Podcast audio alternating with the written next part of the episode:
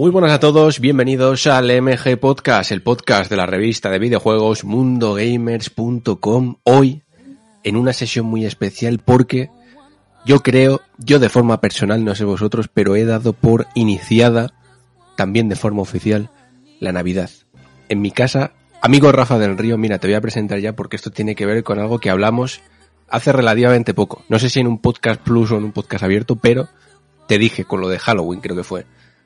Yo me, me, no sé si me estoy volviendo mayor, pero eso de adornar la casa, de que de repente se tematice un poco, me gusta. Y yo desde este fin de semana pasado tengo la casa ya adornada con cosas de Navidad. Amigo Rafa del Río, no sé si es muy pronto, si es muy tarde, pero para mí diciembre ya es el mes navideño y más con el año que estamos pasando. ¿Cómo estás, Rafa? ¿Tú ya te has puesto a ello o no? Aquí estamos a punto, a puntito, a puntito, este fin de semana, medio puente, medio no. Sí, sí, te has adelantado, creo, creo, que es la primera vez que, que siento que alguien se me adelanta en decoraciones y cosas de estas. A ver, pero qué digo, alegría, qué alegría. Te enseñaré el árbol que he puesto y las tres mierdas también. Hablo de decoración, pero vaya, que tampoco es mucho, ¿eh?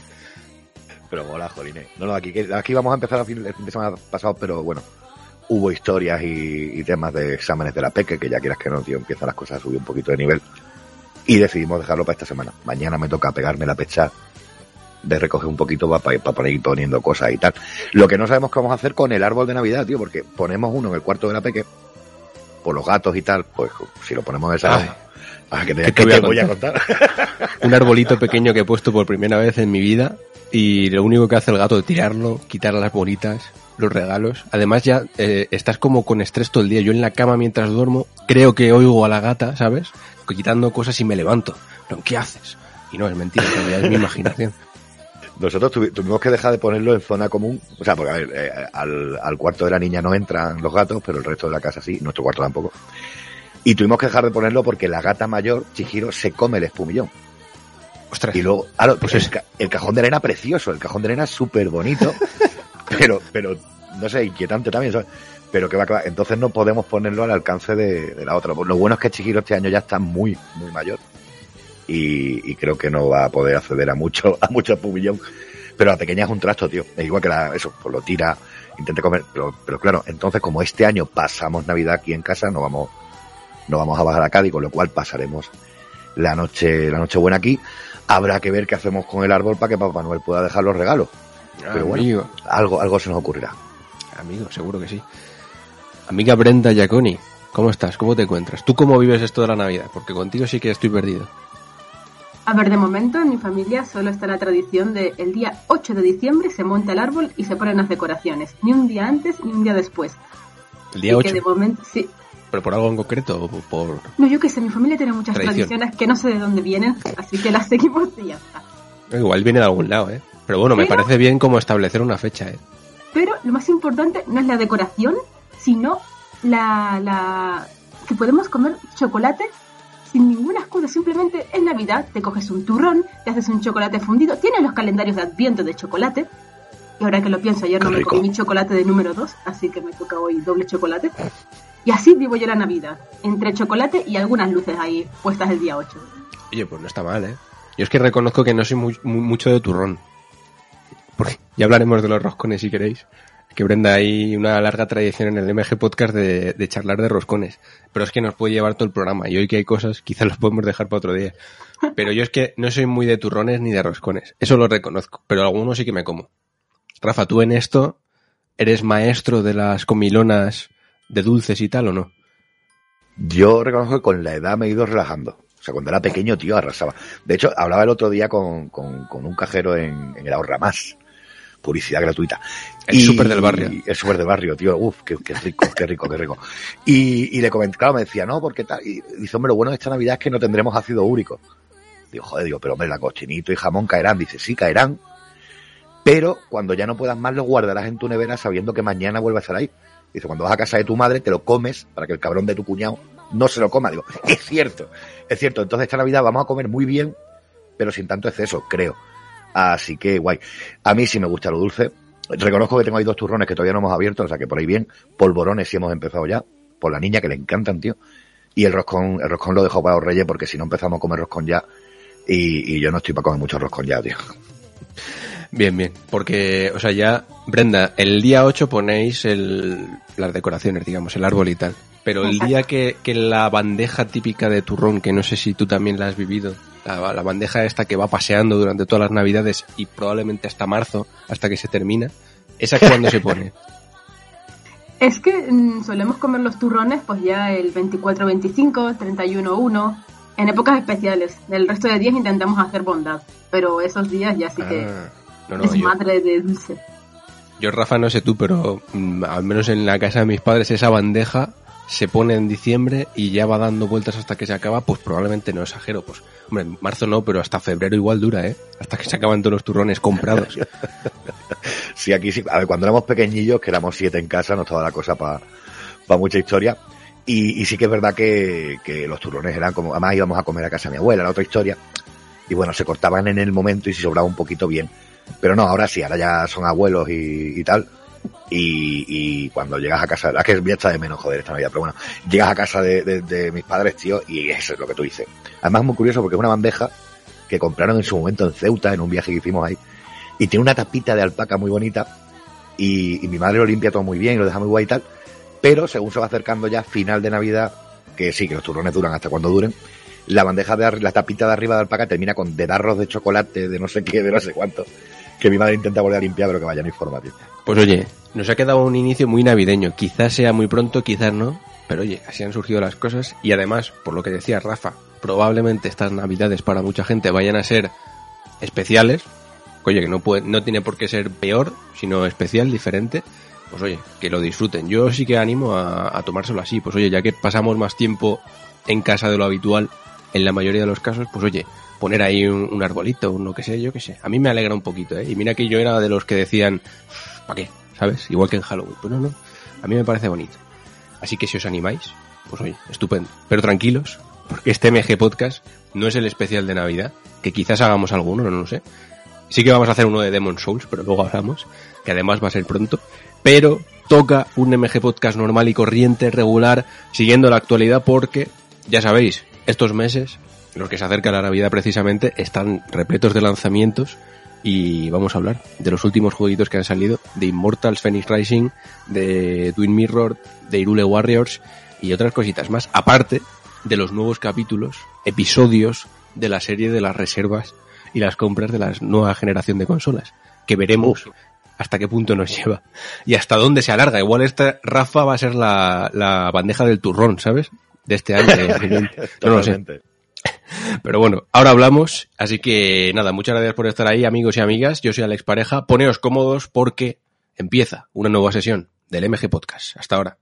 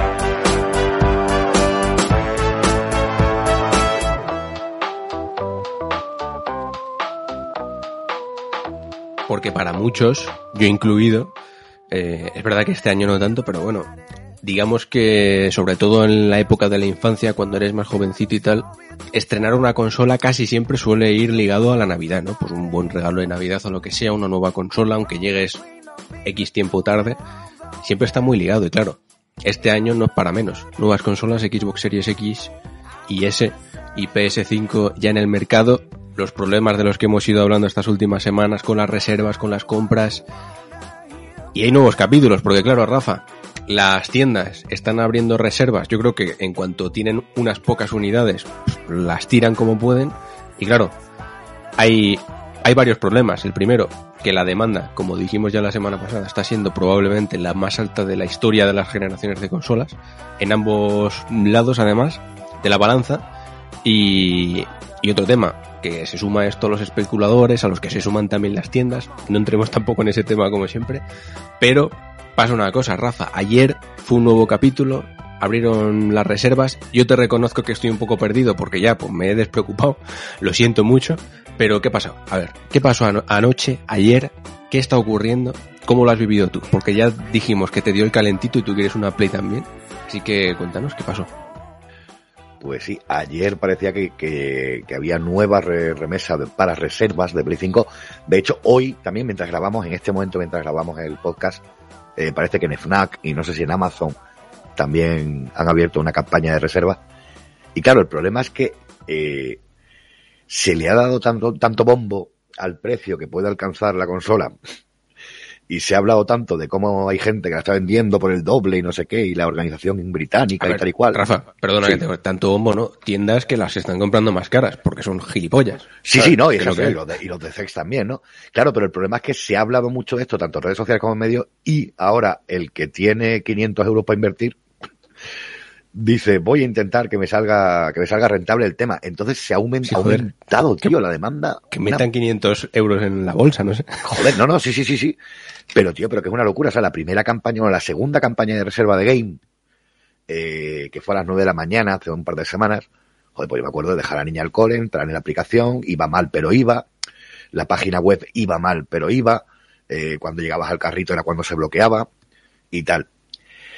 Ayer en Game se abría la reserva a las 12 de la noche y a las 11 y 5 la página estaba ya caída. O sea, una hora antes, eh, pues lógicamente, llevando a cabo ciertas maniobras orquestadas, eh, se tiró la página web y estuvo tirada pues un montón de tiempo. A las 12 y 5 yo conseguí eh, que se me cargara por lo menos la página, luego estuvo tirada otra vez, luego tal. Total, que yo a, la- a las 2 menos cuarto me fui a la cama. Digo, yo esto ya no hay quien narices lo consiga, yo ya paso, me voy a dormir. Y a las 2 menos cuarto, sí. Y luego, me, por lo que me comentaron, por lo que he visto en redes sociales, hasta las dos y media, 3 menos cuarto, eh, alguno dice que a las 2 y cuarto, no funcionó medio bien.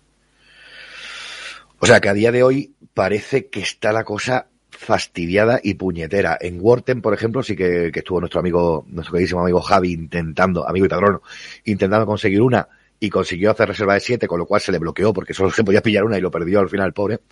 Pero bueno, por lo menos sí algo funcionó. Pero ya te digo, en Game fue una puñetera locura. Y lo que me da, lo que me da mal rollo, porque yo luego, joder, ya pensándolo con cabeza ahora, después de haber dormido cinco horas de mierda, pero bueno, pensándolo con cabeza, digo, bueno, gracias a Dios tengo mi equipo Series X, puedo esperar, tengo una nueva generación en casa y tal. Pero el que no haya dado el salto, mmm, creo que la cosa va a estar puñetera. O sea, hasta que no nos acostumbremos a no pagar más de lo que cuesta un producto y, y hagamos que el que la compra se la coma con papas y no pueda venderla, Que va a estar la cosa, jo- sí, sí, sí, sí, es que, es que, es que va a estar la cosa muy puñetera, ¿eh? pero muy puñetera, o sea, es que la cuarta remesa va a pasar lo mismo y la quinta va a pasar lo mismo, hasta que la gente, ya te digo, hasta que no se diga, se acabó, tío, no se paga más, porque además es que, es que estás pagando 1.200 pavos por una consola que el ticket que te, viene de, de garantía no te va a valer porque no eres el usuario que la ha comprado. O sea, tú verás lo que haces, tío, no merece la pena. Compra a su precio y ya está. Ya te digo, yo voy a esperar y no tengo ningún problema, de verdad que incluso luego pensando con cabeza, digo casi que mejor, porque si no iba a estar la niña todo el día metida con el astro y no iba a poder jugar yo. Pero Ese merecerá la pena, pero es que tampoco vale 1.200 euros, ya te Claro, no, ni no, no, 500 no, es que- seguramente. es que es todo muy loco, muy, muy, muy loco y muy absurdo. Y, y yo no sé si es verdad que ahí están jugando un poquito con los sentimientos de los padres, de ay, es que mi hijo. Pero tío, si tu hijo le estás tú pillando la consola, tiene una edad en la que a lo mejor pillarle una Play 5 no es la mejor idea, o una Xbox Series X Joder, yo- no es la mejor idea del mundo. No sé tú, pero yo siempre he ido como mínimo dos años incluso por detrás de los lanzamientos, como cuando me lo compraban mis padres. Joder, no pasa Uh, nada. uh, uh, que te voy a contar, tío, joder, si yo me pillé la, la Nintendo en 1993, o sea, la NES, quiero decir. Joder, pues, pues, pues casi nueve años, ¿no? Una cosa así. No, menos, ocho. Por ahí. Claro, sí, sí, no, cuando estaban casi, cuando estaban ya mis colegas con la Super y con la Mega Drive, estaba yo con la, la NES. Mm. Cuando estaban mis colegas con la Play, estaba yo con la Mega Drive. O sea, pero no pasaba nada, tío, anda que no lo disfrutaba. Por eso digo que comprarle a un, un- a un crío o a una cría una consola de última generación, si al Fortnite va a jugar igual en todos lados y a los demás juegos también, si, joder, eh, jugando al Lego con la niña, al Lego World sí se nota porque es un juego que pide mucho, pero un Lego normal, un Fortnite, un PUBG, un Minecraft, que yo lo puedes jugar en una Play 3 incluso o en una Xbox 360, o sea. Con una Play 3 puedes jugar hasta Demon Souls, fíjate lo que te digo. Échale, que sería échale. quizás el único juego que tal. A ver, yo con esto soy muy claro, y lo estoy siendo toda la generación. Yo ni recomiendo comprar ahora ninguna de las dos, porque, me- a ver, siempre dentro de, de- de cada uno tiene sus circunstancias, ¿no? Y sus gustos y su tal, quiero decir. Si eres muy loco de los Souls, por ejemplo, y te quieres pillar el Demon Souls, pues por supuesto, ¿no? Cómprate la consola y tal, si te va a rentar. Eh, pero más allá de eso, eh, ahora mismo, es que no merecen. Para mí, Rafa, me parece un esfuerzo de más. Primero, estar ahí toda la noche intentando conseguir una, que me parece bien que lo intentéis, por supuesto, pero lo pienso y digo, es que no merece la pena ahora mismo tanto esfuerzo para eso, ¿no? Y luego todo el tema de lo que se genera después, las tiendas, la especulación y demás, es que no me gusta nada. Yo por eso me he querido apartar y ya está, ya tengo las dos y listo, y fuera. Y si no las tuviera tampoco pasaría nada, porque es lo que os digo, es que ahora mismo no pasa nada, salvo el Demon Souls, que es un remake de un juego de la Play 3, que no hay nada. Tranquilos, tranquilidad, de verdad, no pasa nada. Y ahora tenemos la otra parte de la balanza, Brenda, que es que tú ni siquiera estás entrando por tema de dinero y tal, que habrá mucha gente precisamente en la misma situación que, oye, no se lo plantea. Pero tú cómo lo estás viviendo. Nos dijiste que con envidia, pero ahora ya, en frío, o no sé si todavía en caliente, ¿qué piensas de todo esto? A ver, es que creo que nos estamos dejando llevar mucho por todo lo que están diciendo los que ya tienen las consolas. Y claro, en cuanto veo buenas opiniones, eh, miro el Astrobot, miro el Demon Souls o cualquier gráfico súper chulo que han puesto en las consolas, entonces ya dices, coño, pues sí que me gustaría tener eh, alguna de las dos.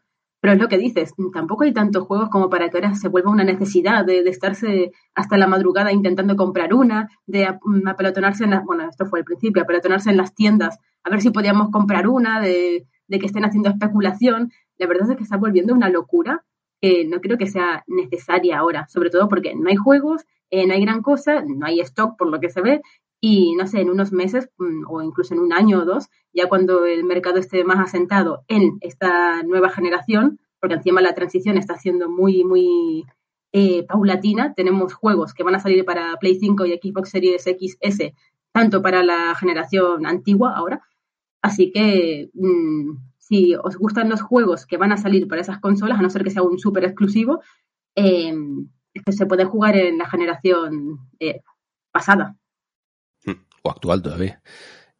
Sí, yo estoy de acuerdo. Pero bueno, la pregunta ahora es, Rafa, ¿vas a volver a intentar? Dicho todo esto. Yo, que yo también, creo- yo si no las tendría estaría hasta arriba, ¿eh? pero bueno.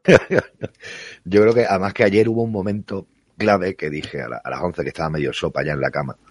Dije, realmente me merece la pena quedarte dormido, ¿no? Y fue más por el romanticismo de tío, pero esa mañana de Reyes en la que esté la consola y tal. Eh, porque además que encima sería eso, ¿no? Esperar a Reyes. Y no sé, y luego, y yo lo pienso ahora, yo creo que sí voy a esperar. De verdad, o sea, a no ser que sea algo, porque la idea mía ayer era entro, se lo intento y si no me duermo, pero claro, ya, ya he esperado hasta las 12, un poquito más, un poquito más, un poquito más, la leche que le dieron. Yo creo que voy a intentar pasar. Quiero esperar al renove, que además va a salir más rentable, que, que vas a tener mejores packs en el mercado. Y, y listo, tío, y dejarme de historia. Mm. Oye, la semana pasada que estuvieron David y, y Mou pregunté, y os quiero preguntar también a vosotros, tiene algo que ver relativamente, pero vaya, ha, ha sido el Black Friday, que ya dije que ni era viernes ni era negro porque duró como una semana, ha sido el Cyber Monday este también, ofertas, ofertas, rebajas.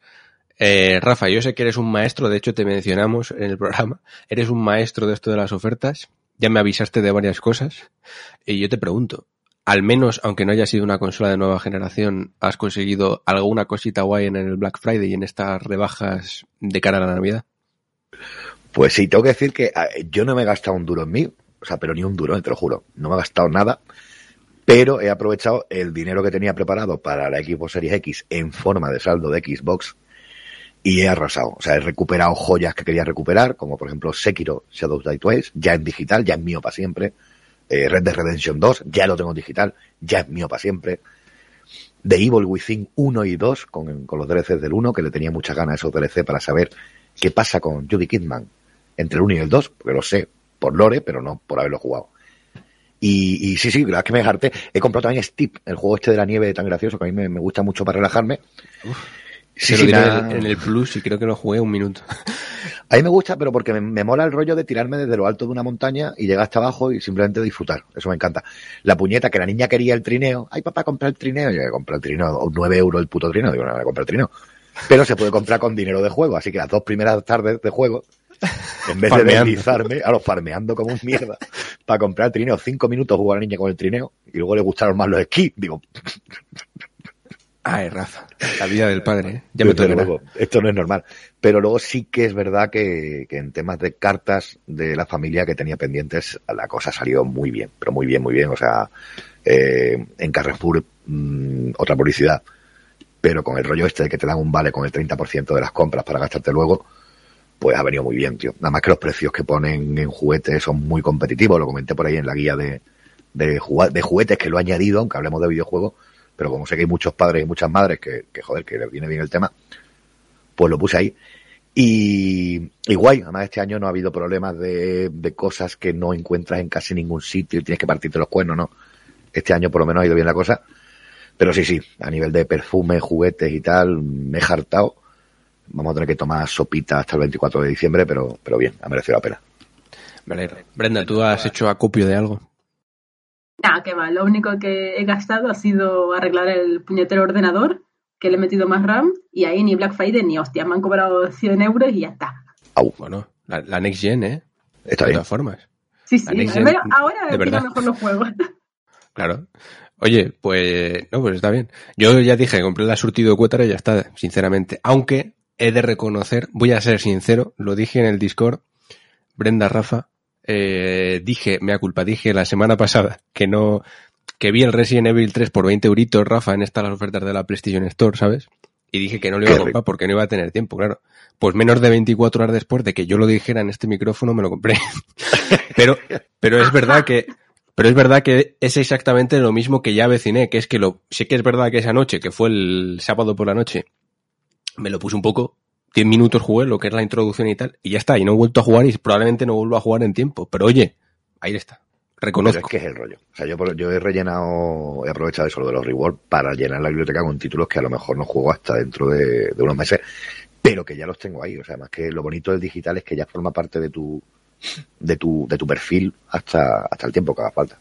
Ya, Rafa, pero mira, no quiero repetirme que lo dije la semana pasada, pero es que este tema de las ofertas me parece una, una mierda, si lo digo, enorme, porque mira, terminaron, por ejemplo, las del Black Friday en la Play Store. Y es que al día siguiente de terminar metieron las ofertas de Navidad. Sí, sí, sí. Eh, sí, quiero sí, decir, sí. Que yo, si no me hubiese comprado ahora el Resident Evil 3 por 20 euros, estoy seguro que dentro de dos meses, de tres, cuando diga, oye, ahora lo podría jugar, es que lo voy a comprar seguramente por el mismo precio o por menos. No, además Claro. que lo del, lo del tema de las ofertas estas de Navidad que estuve mirándolo ayer, eh, ofertas de fin de año, son, son muy pájaros, la verdad es que son muy pájaros, porque te hacen pensar ya que esas son las ofertas que va a haber hasta fin de año y ni de coña, o sea, la última, la última semana de Navidad es cuando de verdad van a llegar las ofertas porque lo que hay ahora es poquito. Mm, Y por cierto, en las de la Play, en las de Xbox hay buena cosa también, pero en las de Play vi ese de Stranding por 20 euritos, ojo, eh.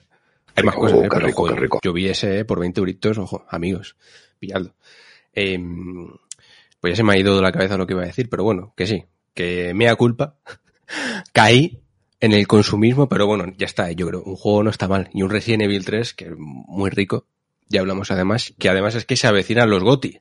Más que nada, Rafa, fíjate, lo compré un poco pensando por eso, porque, amigos, mes de diciembre, mes de los GOTI en Mundo Gamer. Ya sabéis, para los que sois nuevos o para los que nos escuchéis desde hace poco, lo, todos los años, Mundo Gamers y el MG Podcast, y el MG Podcast hacen su lista de GOTIs, pero ya sabéis que somos especiales para bien y para mal y para nosotros es imposible al menos hacer una lista general con los mejores juegos del año o que nos pongamos de acuerdo porque cada uno es de su padre y de su madre como veis todas las semanas y todos los días en Mundo Gamers. Entonces hacemos nuestra lista cada uno personal de los 10 mejores juegos del año.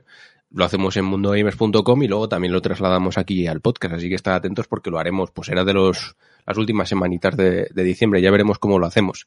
Que por cierto, aprovecho también y os digo, seguramente la semana que viene, que además pilla puente y tal, haremos ese especial de Demon Souls, el MG Podcast Plus que hablamos la semana pasada con, con el doctor, con Adrián Suárez, que para el que no lo escuchó, pues ahí tiene el análisis de lo que es el juego, del remake, pero como se quedaron muchas cosas en el tintero, como es un juego que precisamente da que hablar, y más con el doctor, que probablemente sea el mayor experto de la saga y del juego, de los mayores expertos del mundo, me atrevo a decir sin que me tiemble un poco la voz, eh, vamos a aprovecharlo para hacer un programa dedicado exclusivamente a él. Que es verdad que tenemos ya un MG Podcast Plus dedicado a Demon Souls, que podéis escuchar de hecho en abierto. Es el único de, lo, de la franquicia de los Souls que podéis escuchar en abierto, pero que es verdad que dedicamos y que nos mm, enfocamos un poco más a la figura de Miyazaki, a, a sus inicios, a, porque al final Demon Souls fue el juego en el que, mm, digamos, eh, le dieron cierta libertad, ¿no? Y en el que empezó a plantear todas estas ideas que tenía. Y en ese programa quizás nos centrábamos más en Miyazaki y en el contexto, más que en el propio juego, pues vamos a aprovechar el remake para hablar de más cositas, más lore, más cambios, eh, centrarnos más en cositas de Blue Point, secretos que ya me ha contado Adri que ha ido descubriendo en el juego que yo, vamos, imaginad, no tenía ni idea ni me di cuenta. Así que creo que va a ser interesante. La semana que viene lo tendréis y ya sabéis que lo podréis escuchar si nos apoyáis vía Patreon, vía iVoox, con cualquier aportación, que con un eurillo y pico ya podéis acceder. Y si nos queréis apoyar con más, id a patreon.com barra mundo gamers y tenéis ahí la lista de tiers y tenéis las ventajitas, como por ejemplo entrar a nuestro servidor privado de Discord, que es una cosa maravillosa en la que estamos ahí charlando con vosotros todos los días y, y se ha formado una comunidad muchachi. Yo estoy muy orgulloso. Y aprovecho, vas a permitirme, estoy lleno de, información, pero eh, nos dieron, justamente ha sido curioso, porque esta semana, ayer además, fue el EGM de la radio, ¿no? Eh, que como sabéis, pues el Estudio General de Medios da las audiencias de la radio tradicional. Pero a nosotros también nos llegó información sobre la audiencia en podcast, que es una cosa que yo no había visto nunca, y, nos ofrecieron datos de audiencia de podcast en, en general, es decir, no solo en, una plataforma en concreto, sino en todas en las que estamos, que ya sabéis que, y aprovecho y os lo digo, nos podéis escuchar en iVoox, pero también estamos en Spotify, estamos en iTunes, por, por supuesto, estamos en YouTube y en todas las plataformas y en todas lo- los, las aplicaciones que permiten escuchar de, de podcast, o sea que podéis escucharnos donde queráis, ¿vale? Y ojo a los números y hay que dar las gracias, Rafa Brenda, porque eh, muchos países como Paraguay, en Sudamérica, top 2, el segundo podcast más escuchado de, en la categoría de videojuegos. De hecho, en Paraguay creo que estábamos el top 5 o una cosa así en entretenimiento en general, que me parece una locura. Y top 5 en España, por ejemplo, que me parece también impresionante teniendo en cuenta que hay 300 millones de podcasts. Y de verdad que, que muchas, muchas gracias. Rafa, ya a mí estas cositas, es verdad que reconozco que me dan igual. Es un poco como con los premios que nos nominan todos los años y pasamos un poco porque a mí, pues, yo lo agradezco por supuesto, pero me da igual, ¿no? Pero oye, que a mí me ha alegrado mucho saber que entre tanta calidad, porque es así, tanta cantidad, que es lo bueno también de- del mundo de los podcasts, es que cualquiera, y con cualquiera no lo digo en plan mal, pero cualquiera con un micrófono, con unos mínimos medios, puede convertirse en comunicador, puede ofrecer lo que quiera, puede ofrecer un contenido interesante y que entre todos estemos en- entre los cinco primeros, en puesto dos incluso en algunos países, eh, joder, a mí me, no sé, me emociona incluso, y me parece una locura absoluta. Muchas gracias. Es un batinazo, yo te juro, cuando lo leí ayer, eh, que lo pusiste ahí en nuestro Discord del de Patronos, y en redacción me hizo una ilusión tremenda, tío, y de verdad que muchísimas gracias a todos los que apostáis por nosotros y, y nos hacéis llegar a, estas puntuaciones, que la puntuación en sí no es nada. Lo importante de verdad es saber todos los que estéis allí escuchándonos, disfrutando con lo que hacemos y haciendo que merezca la pena. Así que un abrazo enorme, tío. Y feliz Navidad. Bueno, todavía no, pero el abrazo sí. Sí, sí, mi árbol ya está puesto. Brenda, ¿contenta? Tú acabas de llegar, pero oye, está guay. Sí, ¿no? sí, pero igualmente eh, decimos, nada, nada nos importa el tema de los premios, pero joder, hace muchísima ilusión. Así que es lo que dice Rafa, que estéis aquí eh, siempre escuchando los podcasts y tal. Uf, muchísimas gracias, ¿eh? Y aunque sea que, que estemos hablando de videojuegos, de consolas, o estemos 10 minutos hablando de turrones, nos soportáis y eso se agradece muchísimo. Eso ya se da por hecho. Por verdad. Muchas gracias y, y, y un placer, de verdad. No hay más que decir. Y de hecho os animo, precisamente. El mundo del podcast es maravilloso. Hablábamos hace poco también de ¿qué haríamos si el MG Podcast estuviese en la radio? Pues es que también no sería lo mismo, yo creo, porque es lo que decimos. Hoy nos juntamos con los medios que vosotros mismos podéis tener en vuestra casa, con una mínima inversión, y, y, podéis hablar y llegar a mucha gente. Podéis llegar a más o menos gente, evidentemente, pero no sé, merece la pena. A mí me merecería la pena aunque me escuches una persona. Así que muchas gracias por, por estos números y un placer. Ya sabéis que si nos queréis apoyar, aparte de escucharnos, que por supuesto es lo principal y os agradecemos, que alguien dedique tiempo a, a esto, ya es un premio enorme pero las circunstancias de la vida ya sabéis cuáles son, pues si nos queréis apoyar, aunque sea mínimamente económicamente, tenéis esas vías, vía Patreon, vía iVoox con el, la opción de donación, y a cambio tenéis acceso a todos los MG Podcast Plus que hemos realizado hasta la fecha, incluido el de la semana que viene que haremos de Demon Souls, seguramente, que tampoco quiero, quiero dejarlo a 100%, que pueden pasar muchas cosas, pero bueno, en principio lo vamos a hacer. Y también tenemos en mente ese que dije, que también lo vamos a hacer, por supuesto, eh, hablando de la prensa, por dentro, el mundo de la prensa, cómo funciona, cuál es nuestra experiencia, cómo funcionan medios pequeños, medios medianos, medios grandes, siempre bajo nuestro punto personal, ¿no? Creo que puede ser interesante porque no mucha gente lo conoce, ¿no? O da quizás ciertas cosas por hecho. Yo creo que va a ser interesante, se le tengo ganas de, de hacer y creo que os va a gustar. Así que dicho todo esto, y muchas gracias por todos estos números y por todo esto, cerramos sin duda, yo creo que en 2020 ha sido un año de mierda para todos por muchas razones, pero ah, personalmente en lo que a Mundo Gamers y MG Podcast se refiere, precisamente creo que ha servido para que valoremos muchas cosas eh, con este trabajo, con los videojuegos y demás, así que de verdad muchas gracias. Pero vamos a otra cosa, porque, amigo Rafa, has estado jugando, bueno, mira, te dejo elegir, que estamos hoy navideños, yo no quiero ahora elegir ya, que llevo hablando mucho rato, pero oye, has estado jugando a cositas, háblame de la que quieras. ¿Qué videojuego has estado probando últimamente del que quieras hablar a nuestra querida audiencia? Pues voy a empezar con Fallout 76 y la llegada del amanecer del acero. Porque lo tenía, joder, le tenía un montón de ganas de empezar a jugarlo. Iba a llegar el 1 de diciembre. Llegó antes, pero claro, entre eh, análisis, embargos, no sé qué, no sé cuánto tal. Lo he tenido que dejar en pausa y por fin, por fin pude darle hace un par de días y empezar a jugar ya con la, con la mente tranquila de que ahora mismo no tenía nada así obligatorio. Y qué rico, qué rico es volver a Apalachia. Qué rico es volver a tu personaje, bueno, a uno de tus personajes, a tu main, en Fallout 76 y encontrarte, eh, joder, cómo ha evolucionado una vez más Apalachia, cómo cada vez se hace más eco de la gente que juega, de la gente que avanza, del paso del tiempo en el escenario, ¿no? Y, y, ahora pues llega la Hermandad del Acero, ya sabéis, los paladines, los caballeros y los escribas, que generalmente son un poco abroncetes y tienen un rollo así como muy fachoso en las historias de Fallout. Pero ahora, eh, como podemos formar parte de ellos, pues podemos intentar enfocarnos un poquito y, y, y, y cumplir las misiones como, como consideramos más oportuno.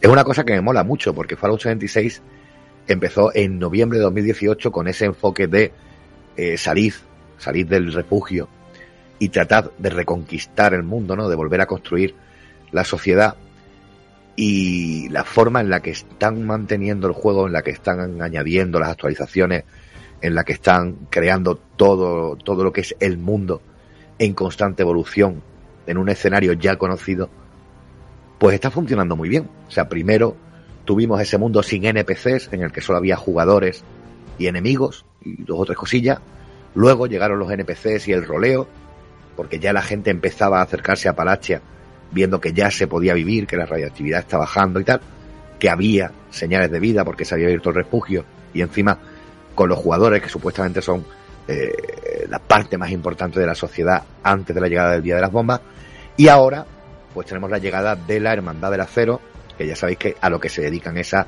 recopilar eh, a, reca a, recaudar, digamos, ¿no? Porque son un poquito así como cabroncetes, toda la tecnología, acumularla para ellos, investigarlas, para evitar que vuelva a haber un desastre nuclear. Algo que en Fallout 76 ya hemos tenido unos cuantos, pero bueno, ya sabéis cómo va el tema. Me gusta, me gusta mucho, la verdad. Eh, creo que de juegos así de rol online o de juegos online es el que mejor desarrolla el tema de eh, justificar la evolución, justificar los nuevos contenidos y la llegada ahora del amanecer del acero, aunque apenas he podido jugar tres días, mmm, lo he hecho con mucho gusto y muy a fondo. Y viene eso, pues tenemos nuevos personajes, viejas localizaciones vuelven a reinventarse y ahora vamos a encontrar más cosas. Por ejemplo, una de las primeras misiones eh, de la Hermandad del Acero nos va a llevar a un escenario conocido en el que hay un búnker, que eso no lo sabíamos, y lo que pasó dentro de ese búnker. Ahora ya entiendo por qué se llama Hacienda Orwell, ya lo veréis. Y, y eso, Cobran la cuota de autónomos. estos por ahora no, pero no te, que no te extrañe que terminen, que terminen apañando algo. Pero, y no me refiero a Bethesda, ¿no? Pero, pero sí, sí, sí, no, está, está curiosito. Y luego tienes abajo, eh, bueno, hay un, hay unas nuevas localizaciones submundo, aparece en cámara, el tablero de score ahora tiene nuevos retos y nuevas misiones y nuevas historias, que está muy bien, que ya sabéis que eso es para conseguir eh, materiales y no sé qué. Se han añadido también nuevas habilidades definitivas, no sé. Está la cosa muy curiosa. Si te gusta Fallout y todavía no has dado el salto al 76, por favor, dadlo. Todos estos contenidos son gratuitos. Es que hay que pagar porque me lo ha dicho mi primo. No hay que pagar. Bueno, sí, hay que pagar el juego. No te... Ah, bueno, no, mentira, creo que está en Game Pass también. Pues ni eso. Sí, está en el paso. Pues fíjate, no tienes ni que pagar el juego. Bueno, hay Pues que pagar con el paso. Eh, no, bueno, sí, claro, el Pass sí. que por cierto, a partir de hoy, 3 de diciembre, eh, tenéis tres meses de Game Pass por un euro. Ultimate. Game Pass Ultimate, tres meses, un eurito. O sea que por un euro podéis jugar tres meses a Fallout con todos los contenidos. ¿Y el Fallout Fest qué es? ¿El Fallout este de pago qué es? Pues eso es eh, para tener tu propio servidor. ¿Lo necesitas? No. Así que no lo pagues, juega, disfruta y, ya está. De verdad que muy interesante, muy interesante, muy chulo, muy Fallout, muy, muy, muy Fallout. Dadle que mola un montón. Yo, joder, me alegro siempre que hablar de Fallout, Rafa. Yo ya sabes que lo intenté, por lo que sea, creo que no era el momento, no, no, no pude entrar, pero creo que en algún momento puede que sí, ¿sabes? Yo creo que estos juegos son muy de momento, pero me alegra siempre escucharte. Y mira, y aprovecho porque no, no unido, pero prácticamente, porque estos juegos como servicio y tal, incluido también en el Game Pass, por cierto, tenemos a Destiny 2, que yo he estado estas últimas semanas dándole un poquito a, a Más allá de la luz, que es la nueva, la nueva expansión, que la tenéis disponible también con el Game Pass. O sea, ahora con el Game Pass tenéis Destiny 2, aparte de lo que es el juego free to play, que ese sí que lo podéis descargar gratis en cualquier plataforma en las que está, eh, podéis tener acceso a las expansiones, que yo creo que es lo suyo. Y es curioso, Rafa, porque eh, pasa una cosa, ¿vale? Yo creo que eh, este Destiny 2 lo ejemplifica muy bien y no sé si Fallout 76 sigue el mismo camino, por eso te lo digo. Eh, con esta expansión ha pasado una cosa. Primero, bueno, ya sabéis toda la historia de, de Destiny con Bungie y Activision, que se separaron, que luego Bungie tomó el control directo y único de, del juego y, y una de las decisiones que tomaron fue precisamente hacerlo free to play, ¿no? Pero están tomando decisiones, creo que pioneras en la industria, quizás no sean los primeros, me vais a disculpar, pero mm, joder, importantes como el tema de decidir en este caso que para poder meter nuevo contenido hay que eliminar a otro.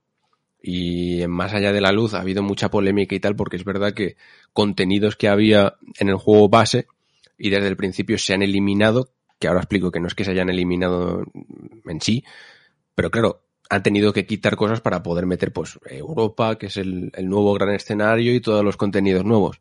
Y han traído, de hecho, eh, escenarios que no estaban en Destiny 2, pero que sí estaban en el primer Destiny, incluso con incursiones y con asaltos y con movidas que había en el primer juego.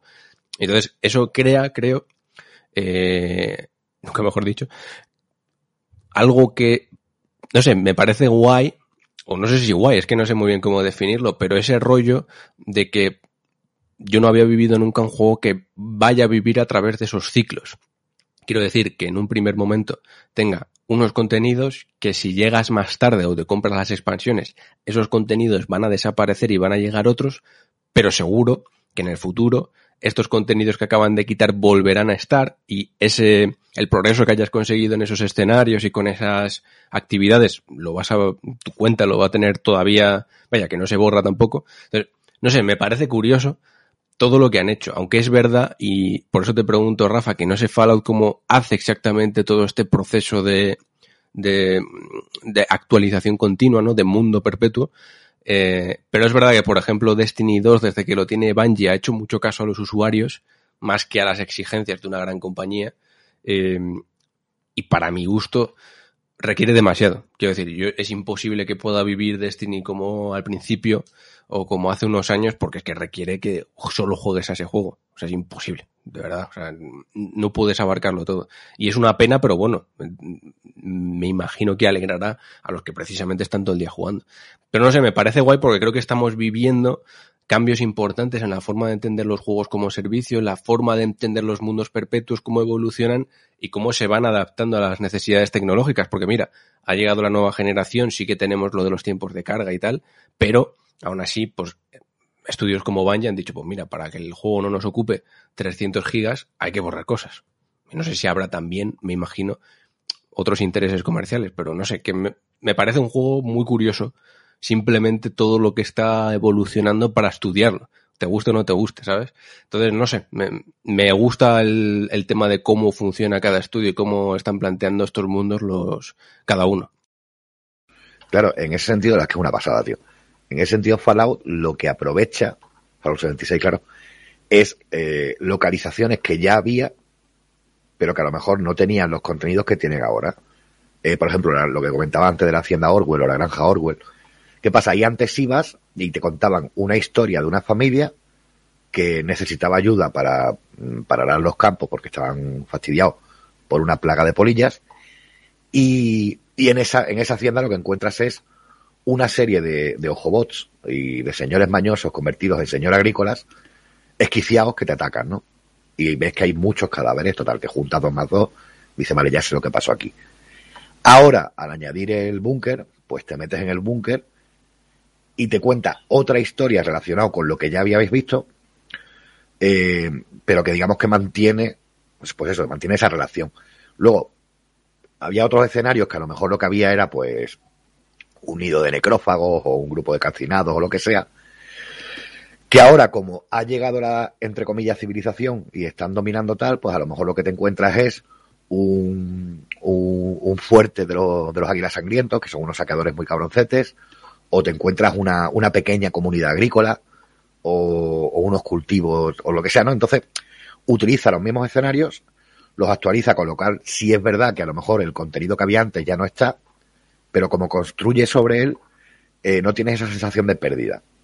Y sobre todo, respeta, sigue respetando mucho al jugador medio de Fallout. O sea, con el tablero Score, que es una forma de, de, de plantear misiones diarias, eventos y demás, tienes el imán para el jugador de, del juego de servicio de toda la vida, que le gusta farmear puntos, que le gusta farmear experiencia, subir de nivel, no sé qué, ahí lo tienes. Pero luego la experiencia de juego sigue siendo la de Fallout. O sea, yo, ayer me encantó porque yo ahora he recuperado un personaje de nivel 22 que tenía, el, el personaje tocho lo he dejado aparte, porque me gusta mucho subir de nivel mientras juego la aventura y que me pongan las cosas difíciles. Y ayer me crucé con, con uno, con una armadura, una servo dorada, con luces, con no sé qué, que tú dices, tío, tú llevas aquí toda tu puñetera vida metido, ¿no? Eh, nivel ciento y pico muy alto. Y, y, pasó lo que pasa en Fallout que me encanta, que se me quedó mirando, yo me lo quedo mirando, guardó el arma, yo guardé el arma, dejó caer un par de cosas que no recogí porque no me gusta que me hagan regalos, porque joder, lo que quiero es encontrarlo yo, pero bueno, pero muchas gracias. Y seguimos cada uno por nuestro lado. Entonces no tienes ese componente de, de otros MMO en el que te ve a todos los personajes saltando, eh, yendo corriendo a cumplir misiones muy rápidas de dos, tres minutos, con las que conseguir eh, muchos puntos de experiencia para luego tal, para luego. No, eh, incluso en, en, Fuerte Atlas, en que es el, la nueva localización donde está la Hermano del Acero, la gente va caminando y, y, te cruzas con otros jugadores, cada uno va a lo suyo, hablan con los personajes, eh, luego vas a cumplir tu misión, no es una misión de tres minutos, es una misión eh, de un buen rato, y si tú entras solo, por norma general, si es un escenario, es un escenario cerrado, no te vas a encontrar con otros jugadores en el dungeon, ¿no? Entonces creo que mezcla muy bien, tío, o sea, igual que Destiny 2 es muy consciente del tipo de jugador que tiene, y ahora que se han quitado a Bobby Kotick y compañía de encima, pues están haciendo algo muy guay. Eh, Bethesda creo que también es consciente y hace algo muy guay, que me da muchísima pena que hay muchos jugadores que no quieren ni probar porque, porque se sienten como atacados, ¿no? Piensan que, que Fallout ya no es lo que era. Y, y, joder, como fan de toda la vida de Fallout, sigue siéndolo e incluso potenciado. Me parece una gozada y que tienen que probarlo. De todas formas, creo que de estos juegos como servicio, todos los jugadores creo que pueden encontrar el que más le guste, ¿sabes? A su rollo, a su gusto, al tiempo que puedan dedicar y tal. Creo que hay la suficiente variedad y tal. Brenda, yo no sé si tú ¿juegas algún juego así de este rollo, de estos perpetuos o MMOs y tal? O si te mola el tema, o solo juegas a juegos con principio y final, o no te da tiempo, o lo que sea, vaya. De tanto en tanto, aunque admito que hace mucho que no entro, eh, le echaba horas al Sea of Thieves. La verdad es que además Ah, tengo un amigo que le mete mucha caña y cada vez me, que sale una, nueva expansión o nuevos detalles, me dice qué coño ha salido y mm, vaya que me, me impresiona todo lo que contenido que van metiendo precisamente para eso, para que los jugadores que le meten más caña sigan encontrando pues pequeños detalles que cuenten la historia del lugar, por qué estás ahí, o incluso simplemente, yo qué sé, eh, para mm, el evento de Halloween, simplemente metieron skins, pero para conseguir esas skins se tuvo que echar como cinco horas jugando porque tenían que hacer unas misiones súper divertidas y mira, sí, solo eran skins, pero la experiencia te la llevas. Mola. Pues oye, mira, no abandono Bethesda porque precisamente Todd Howard, que es pues, el productor ejecutivo de Bethesda, si no me equivoco, líder de los desarrollos de The Elder Scrolls, de Fallout, amigo íntimo de Rafa, aunque él no lo sepa, eh, ha hablado del futuro de los juegos, de, bueno, sí, del futuro de los juegos en general, y me ha parecido curioso, es una entrevista que le han hecho en The, en The Guardian, en el periódico inglés, que os recomiendo echar un vistazo si, os- interesa, vaya. Y dice varias cosas, pero una de las que me ha llamado la atención es que habla de los mundos abiertos y de su futuro, y me parece relevante porque precisamente Bethesda está haciendo The- el nuevo The Elder Scrolls, entre otras cosas, ¿no? Y ha dicho que cree que el futuro de los mundos abiertos y tal pasa por eh, que no haya tanta escala, que el tamaño no sea lo importante, sino, eh, creo que lo tengo aquí, la reactividad. Es decir, para que nos entendamos, que haya más elementos interactivos, más que tamaño y tal, que es algo que precisamente en Mundo Gamers precisamente hemos dicho muchas veces. Y me parece curioso, Rafa, que sea él el que lo diga, que, o sea, a ver, que no digo que sus juegos no sean reactivos, pero es verdad que cuando ha salido un nuevo The Elder Scrolls o lo que sea, siempre se ha destacado un poco, pues, joder, el tamaño, ¿no? La cantidad de pueblos y tal. Pero me mola que diga esto, y aparte dice, dice otra cosa curiosa, y a ver qué opinas tú, Rafa, pero dice que ahora mismo el futuro que él, que él piensa que va a haber en los videojuegos de 5 a 10 años, y no solo de los mundos abiertos, sino en general, es que ahora, por ejemplo, estamos descubriendo con esta nueva generación cómo es jugar por primera vez prácticamente a un juego sin tiempos de carga, ¿no? Un poco más inmediato y demás, que precisamente tú además escribías esta semana un artículo, ¿no? Hablando de, del tiempo que ganamos eh, con el tema de los tiempos de carga, que ya no nos dormimos con el mando en la mano, algunos. Y, pero comenta que, que cree que el futuro pasa por no solo eh, esa inmediatez con los tiempos de carga mientras jugamos, sino también de la inmediatez de jugar a cualquier videojuego en cualquier lugar, en cualquier momento. ¿Sabes? Que no sé si tendrá información de, del futuro que plantea precisamente ahora Xbox y tal, pero creo que yo puedo estar de acuerdo con él, según cómo se están planteando las cosas, cómo están asentándose, creo, servicios y tal, del rollo ese, tú imagínate, Rafa, que ahora mismo lo podemos hacer, pero bueno, que sea una cosa común, que en tu salón te pongas a jugar a Fallout o al The Elder Scrolls o lo que sea, te vayas después de viaje y estés con el móvil directamente todo el rato o con otro dispositivo. No sé, me, ha parecido curiosa la entrevista y las cosas que dicen, lo relativo a los mundos abiertos y, y al futuro que él da por hecho en los videojuegos. Sí, no, además que creo que creo que acierta bastante. Ahora mismo, o sea, ya a día de hoy, eh, de hecho, este mes entraba Rage 2, hoy, día 3 de diciembre, entra Rage 2 en, Game Pass Ultimate en Android, eh, a través de Xcloud Gaming, y, y directamente, si tú, para los que os guste toda esta mierda y queráis disfrutarlo, si tú estás jugando en tu móvil con el mando, eh, aprovechando el streaming de, de Xcloud, puedes tirarlo a la tele, o sea, puedes pasar la imagen del, del móvil a la tele y jugar en la tele en cualquier lugar. Simplemente llevando tu móvil, tienes la conexión, también puedes hacerlo por, eh, eh, por streaming, por equipos de streaming, que es otra aplicación, entonces lo que haces es que utilizas tu consola estés donde estés. O sea, hay muchas opciones para llevarte el juego y jugar donde sea. Quizás no sea el mejor año para esto, porque es el año en el que menos nos podemos mover, Sí, es verdad. pero bueno, pero mira, así se va, así se va sentando la cosa para cuando podamos utilizarlo. Pero me parece guay y me parece todavía más guay lo otro que comenta, porque creo que es eh, una decisión muy inteligente viendo los resultados de Bethesda en, los últimos años, ¿no? O sea, Si lo piensas bien realmente, eh, Fallout 76 sí es verdad que tiene un escenario muy grande, también es un escenario que tiene que dar para muchas actualizaciones y muchas renovaciones, pero realmente Fallout 4 optó más por la verticalidad, por, por añadir contenidos hacia arriba y hacia abajo, que por expandir mucho su mapa. Y luego las, las actualizaciones, pues Far Harbor y, y Nuka World, eran escenarios grandes, pero relativamente comedidos, ¿no? No eran el rollo de Ubisoft, que a mí personalmente me encanta, pero que es como, venga, échale kilómetros ahí, venga, tal. Oye, que nos quedan dos metros, échale tres kilómetros más, coño. Esta gente tiende realmente, o sea, Fallout 4, Fallout 3, Fallout New Vegas, eran escenarios, perdón, que se pueden recorrer a pie. O sea, no, no, no hay, no hay vehículos, ¿no? Y esto ya demuestra que hay un ritmo de exploración, eh, sobre todo cuando tienes que ir agachado en cuclillas y tal por el sigilo para que no te pille un Yaguay, tío, la que me dio ayer un Yaguay legendario, que no me dejaba ni recoger el botín cuando me mataba el cabrón. Por el caso, que tienes que ir con cuidado, ¿no? Entonces, el escenario yo creo que en ese sentido sí que es verdad que, que nunca han tirado eh, en Fallout a escenarios grandes e incluso Skyrim, volvemos a lo mismo, Teso, eh, The Elder Online, el escenario es inmenso y las expansiones son inmensas, pero luego en los juegos offline eran grandes pero sin llegar a la locura, al paroxismo, ¿no? Y, y viendo los resultados de la compañía en general, eh, como Dishonored ofrece escenarios abiertos pero relativamente limitados, tanto en la primera como en la segunda parte, eh, como Doom es más tradicional en el tema de los escenarios, encadenándolas pero con, con cargas y con viajes y con misiones y tal. Y luego Rage 2, que creo que es el mundo más grande que ha hecho Bethesda nunca, eh, es de los juegos, claro, un juego en el que vas ahí en, vehículos súper veloces y tal y cual y no sé qué. Y sin embargo, es quizás de los juegos que menos éxito ha tenido de la compañía, ¿no? Entonces, claro, ah, no hay más que sumar dos más dos y decir, vale, pues realmente lo grande no funciona tanto. Eh, lo que necesitamos es eso, necesitamos mundos más pequeños, más explorables, más disfrutables, que, que todo funcione mejor y, y, que no significa que tengas menos contenido, sino que el contenido esté más meditado.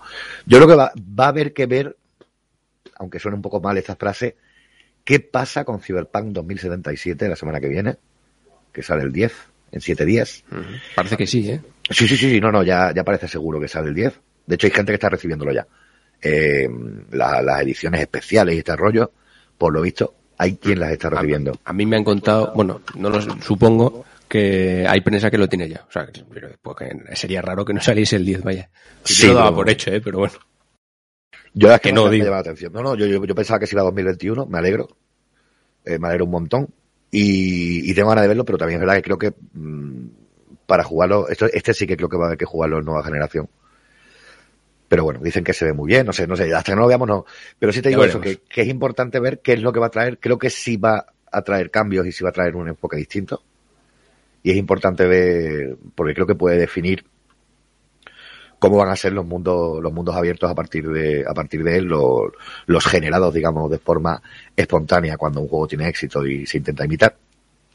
Pero me alegra pensar que Bethesda va a seguir a lo suyo, buscando su propio camino, igual que Ubisoft tiene su propio camino que, que me parece bien.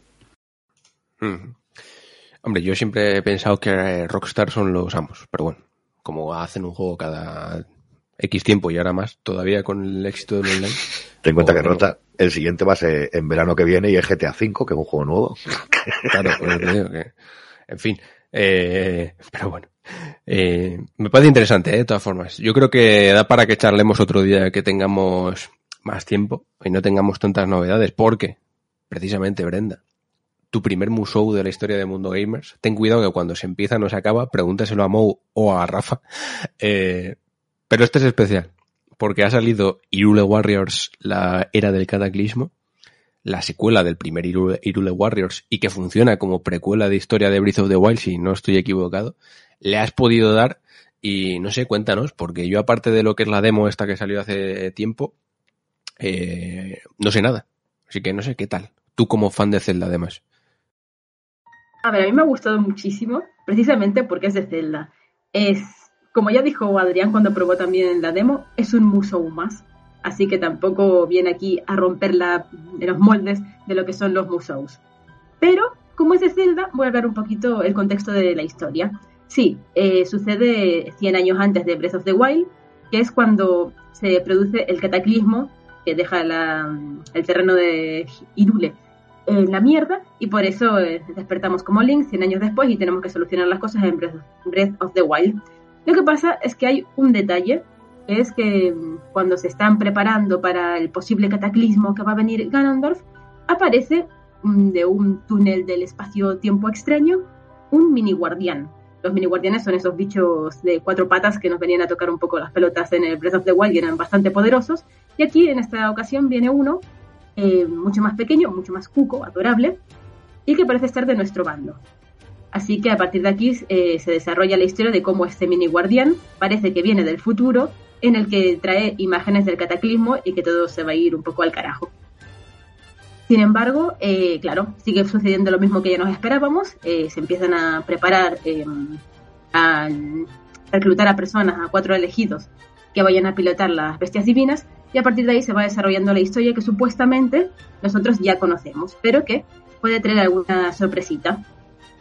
La verdad es que como museo sí me ha gustado el género, pero eso tampoco viene aquí a romper ningún molde, simplemente hay muchos personajes, cada personaje tiene sus propias habilidades, sus propios combos, sobre todo en el caso de Link, que no solo puede ir con la espada y el escudo, sino que luego va con el mandoble a dos manos, o también puede ir con una lanza y ahí se le cambia un poco la estrategia.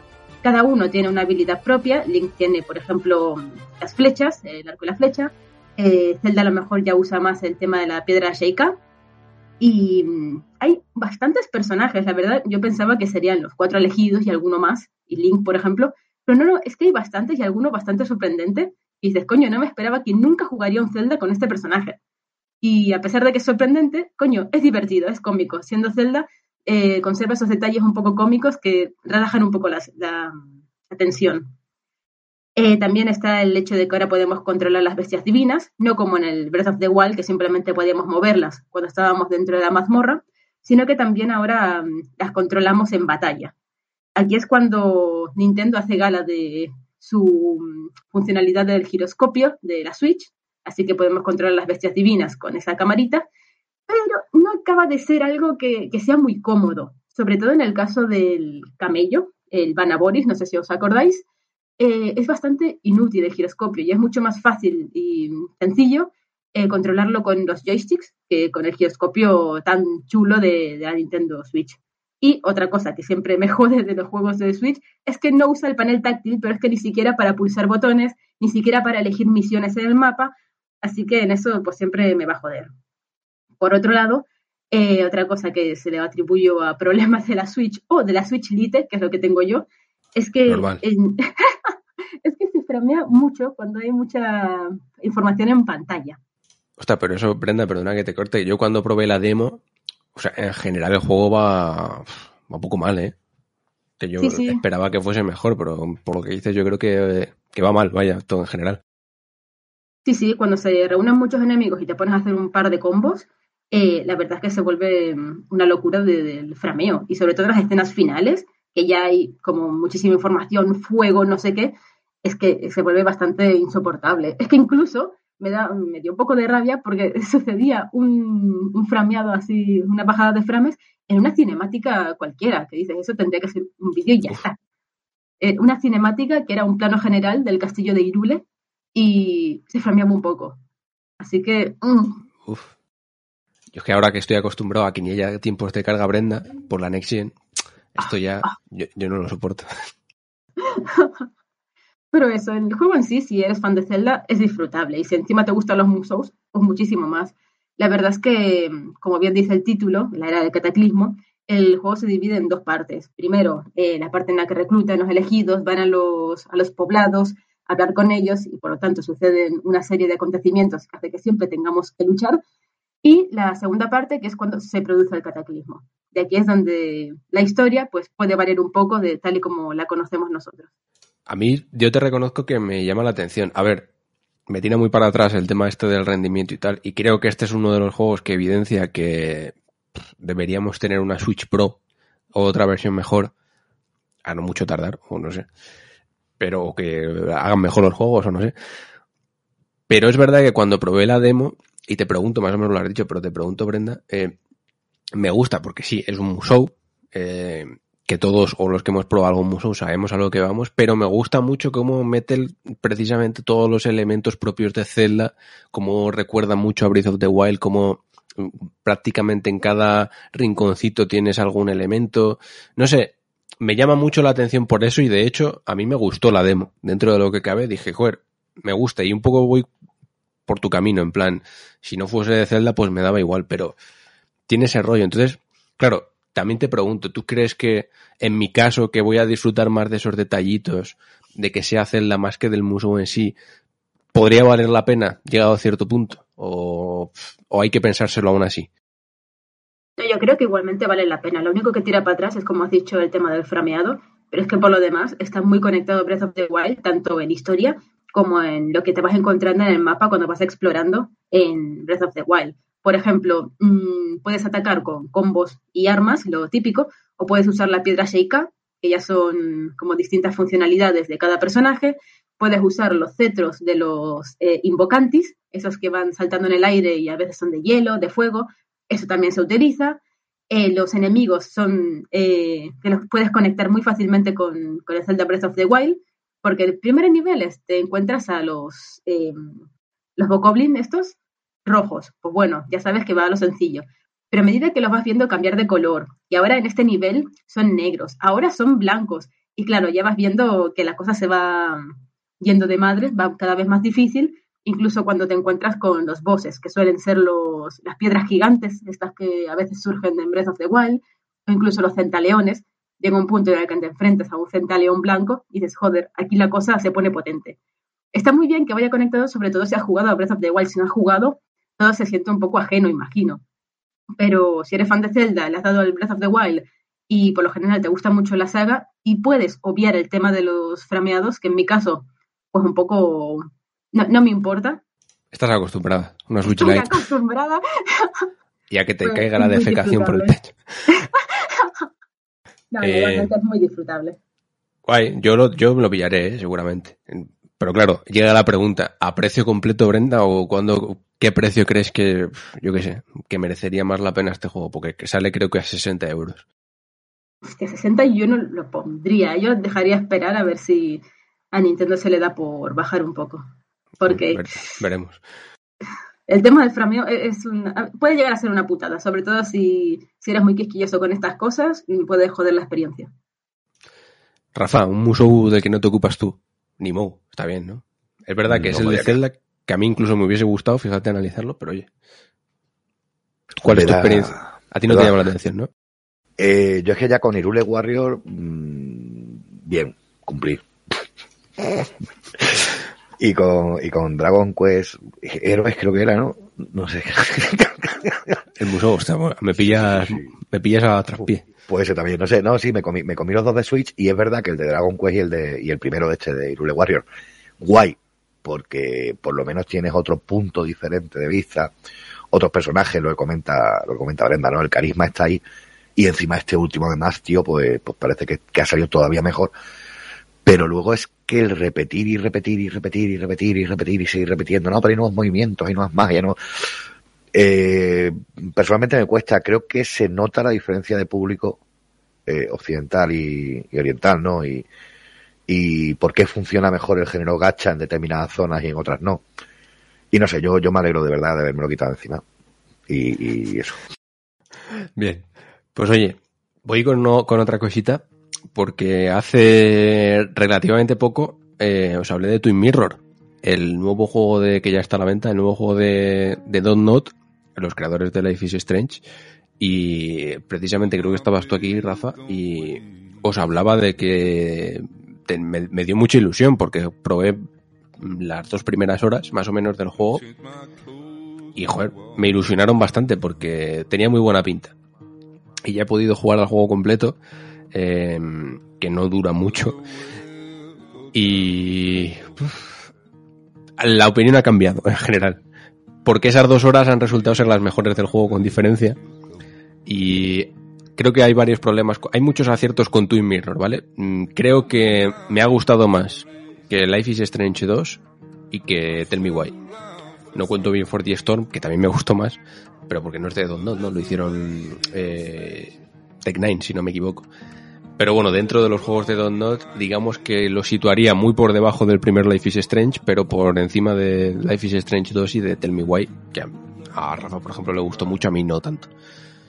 Pero creo que vuelve a evidenciar muchos problemas que tiene Don't Not y que encima ahora se añaden otros nuevos por el tema de la elección del formato.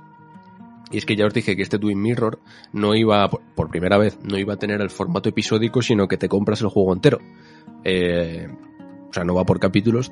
Tú ahora te compras Twin Mirror y tienes la experiencia completa. De hecho, eh, se nota mucho que la diferencia es, mm, sobre todo en- al tema de, la narración, en los otros juegos está muy pensada para funcionar como una serie, evidentemente a través de, de episodios, de capítulos, cada uno con su, con su introducción, con su nudo, desenlace y cliffhanger.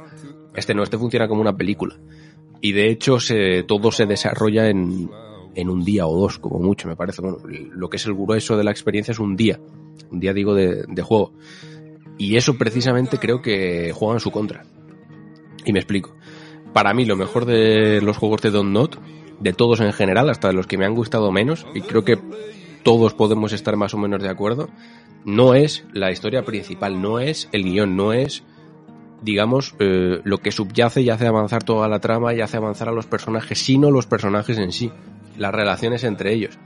A mí Life is Strange me fascinó y me enamoró, no por el tema de la desaparición de Rachel, no por el tema de eh, la historia que hay por detrás, ¿no? El misterio que rodea a ese eh, personaje que rapta y tal, sino Max y Chloe, la relación.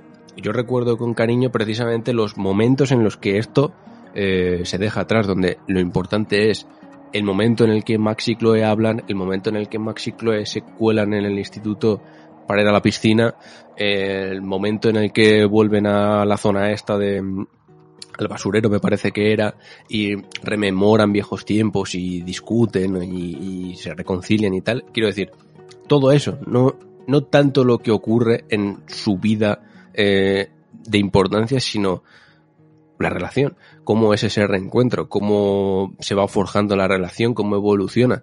De hecho, tiene sentido en el primer Life is Strange y no lo he visto en el resto, porque la decisión final tiene que ver no solo con lo que pasa ¿no? en, en, en el mundo, o en el pueblo, o en la ciudad, sino tiene que ver con esa relación que se ha ido forjando, ¿no? que ha ido evolucionando. Y si haces un juego sin capítulos en el que tienes que centrar precisamente toda la atención en la historia, porque si te desvías, como una película, ¿no? Una película, al final sí puedes meter detallitos, puedes meter diálogos, pero tienes que ir a lo que vas. Pues se pierde todo eso. Y es una pena porque terminé Twin Mirror como con una sensación de, hostias, que podía haber dado muchísimo más de sí. Y es una pena. De hecho, la historia va muy atropellada.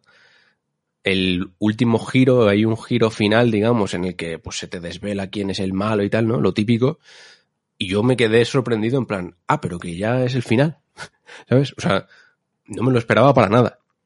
No sé si precisamente por esa manera de atropellar el guion, que está lleno, por cierto, de, de, fallos, de agujeros, de cosas ilógicas, que esto ya sí que es más propio de Don Not, quiero decir, hasta el primer Life is Strange lo tiene, que tienes que eh, pasarlo tú mismo un poco por alto, ¿no? Para disfrutarlo del todo, hasta eso incluso se lo paso un poco, pero que llegué a ese momento y dije, ah, pero, pero ya está. No sé, un, una estructura muy extraña y que hasta me da la sensación de que no está muy currada. O sea, que no hace falta que alguien lo haya probado y les haya dicho, oye, esto igual tendrías que replantearlo de otra forma, esto está mal. Y no lo veo.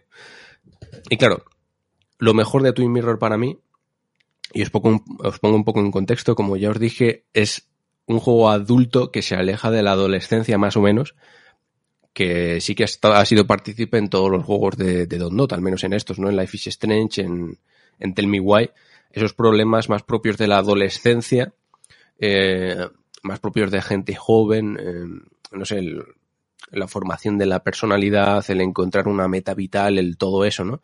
Y a esto pasa a un, a un segundo plano con un personaje y se centra más en los problemas adultos, porque precisamente el protagonista, que es Sam Hicks, es un periodista, eh, adulto, por supuesto, eh, ya con sus años y que ha vivido muchas cosas, quiero decir, ya está en plena vida adulta, normal y corriente, ¿no? Como la que podemos tener la mayoría de nosotros.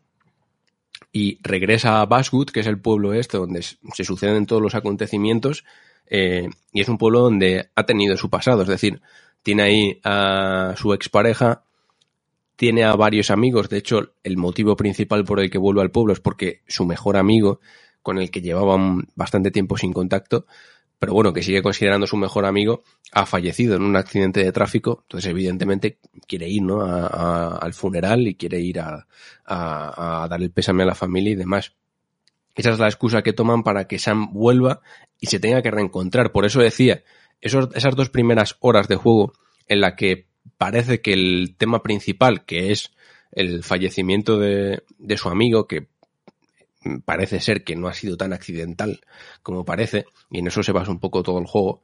Eh, pero esas primeras dos horas de la llegada al pueblo, de cómo Don te va contando cómo fue el pasado de Sam, de cómo vas teniendo esos diálogos, me parece maravilloso. Es lo que más me gustó de Twin Mirror y por eso os dije, joder, tiene mucho de lo mejor de Life is Strange y me gusta porque esas conversaciones con tu expareja, esas conversaciones con Joana, me parece que se llama, que es la adolescente que hay en el juego, que es curioso porque por eso os decía que la, adolescencia no se queda fuera del todo en, Twin Mirror, pero la vemos desde fuera en vez de desde dentro y me parece muy guay porque encontramos a este personaje eh, que es una chica que es precisamente la hija del amigo de Sam que ha fallecido y somos conscientes de, ese momento ¿no? de- vital en la que mm, no le gusta que le traten como una niña, pero tampoco es una adulta y es complicado y tú estás ahí entre medias de la familia, no sabes qué decirle, puedes y tienes que decidir precisamente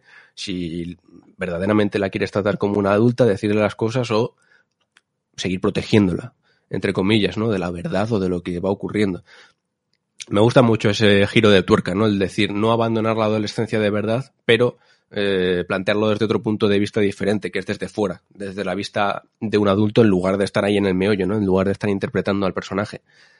Y mola porque eh, todas estas relaciones, lo, creo que lo dije ya, pero me gusta porque Don no tiene esa capacidad de generar un protagonista que es menos neutral que Max, por ejemplo, la del primer Life is Strange, que sí que es verdad que precisamente creo que buscaron que fuese un poco menos, no sé si decir histriónica o, o menos clara para que tú al interpretarla lo tuvieses más fácil a la hora de tomar decisiones, ¿no? Sam me parece bastante más, tiene ba- bastante más personalidad y de hecho se apoya mucho en los problemas mentales que tiene, que ahora os diré, para que interpretarlo mole.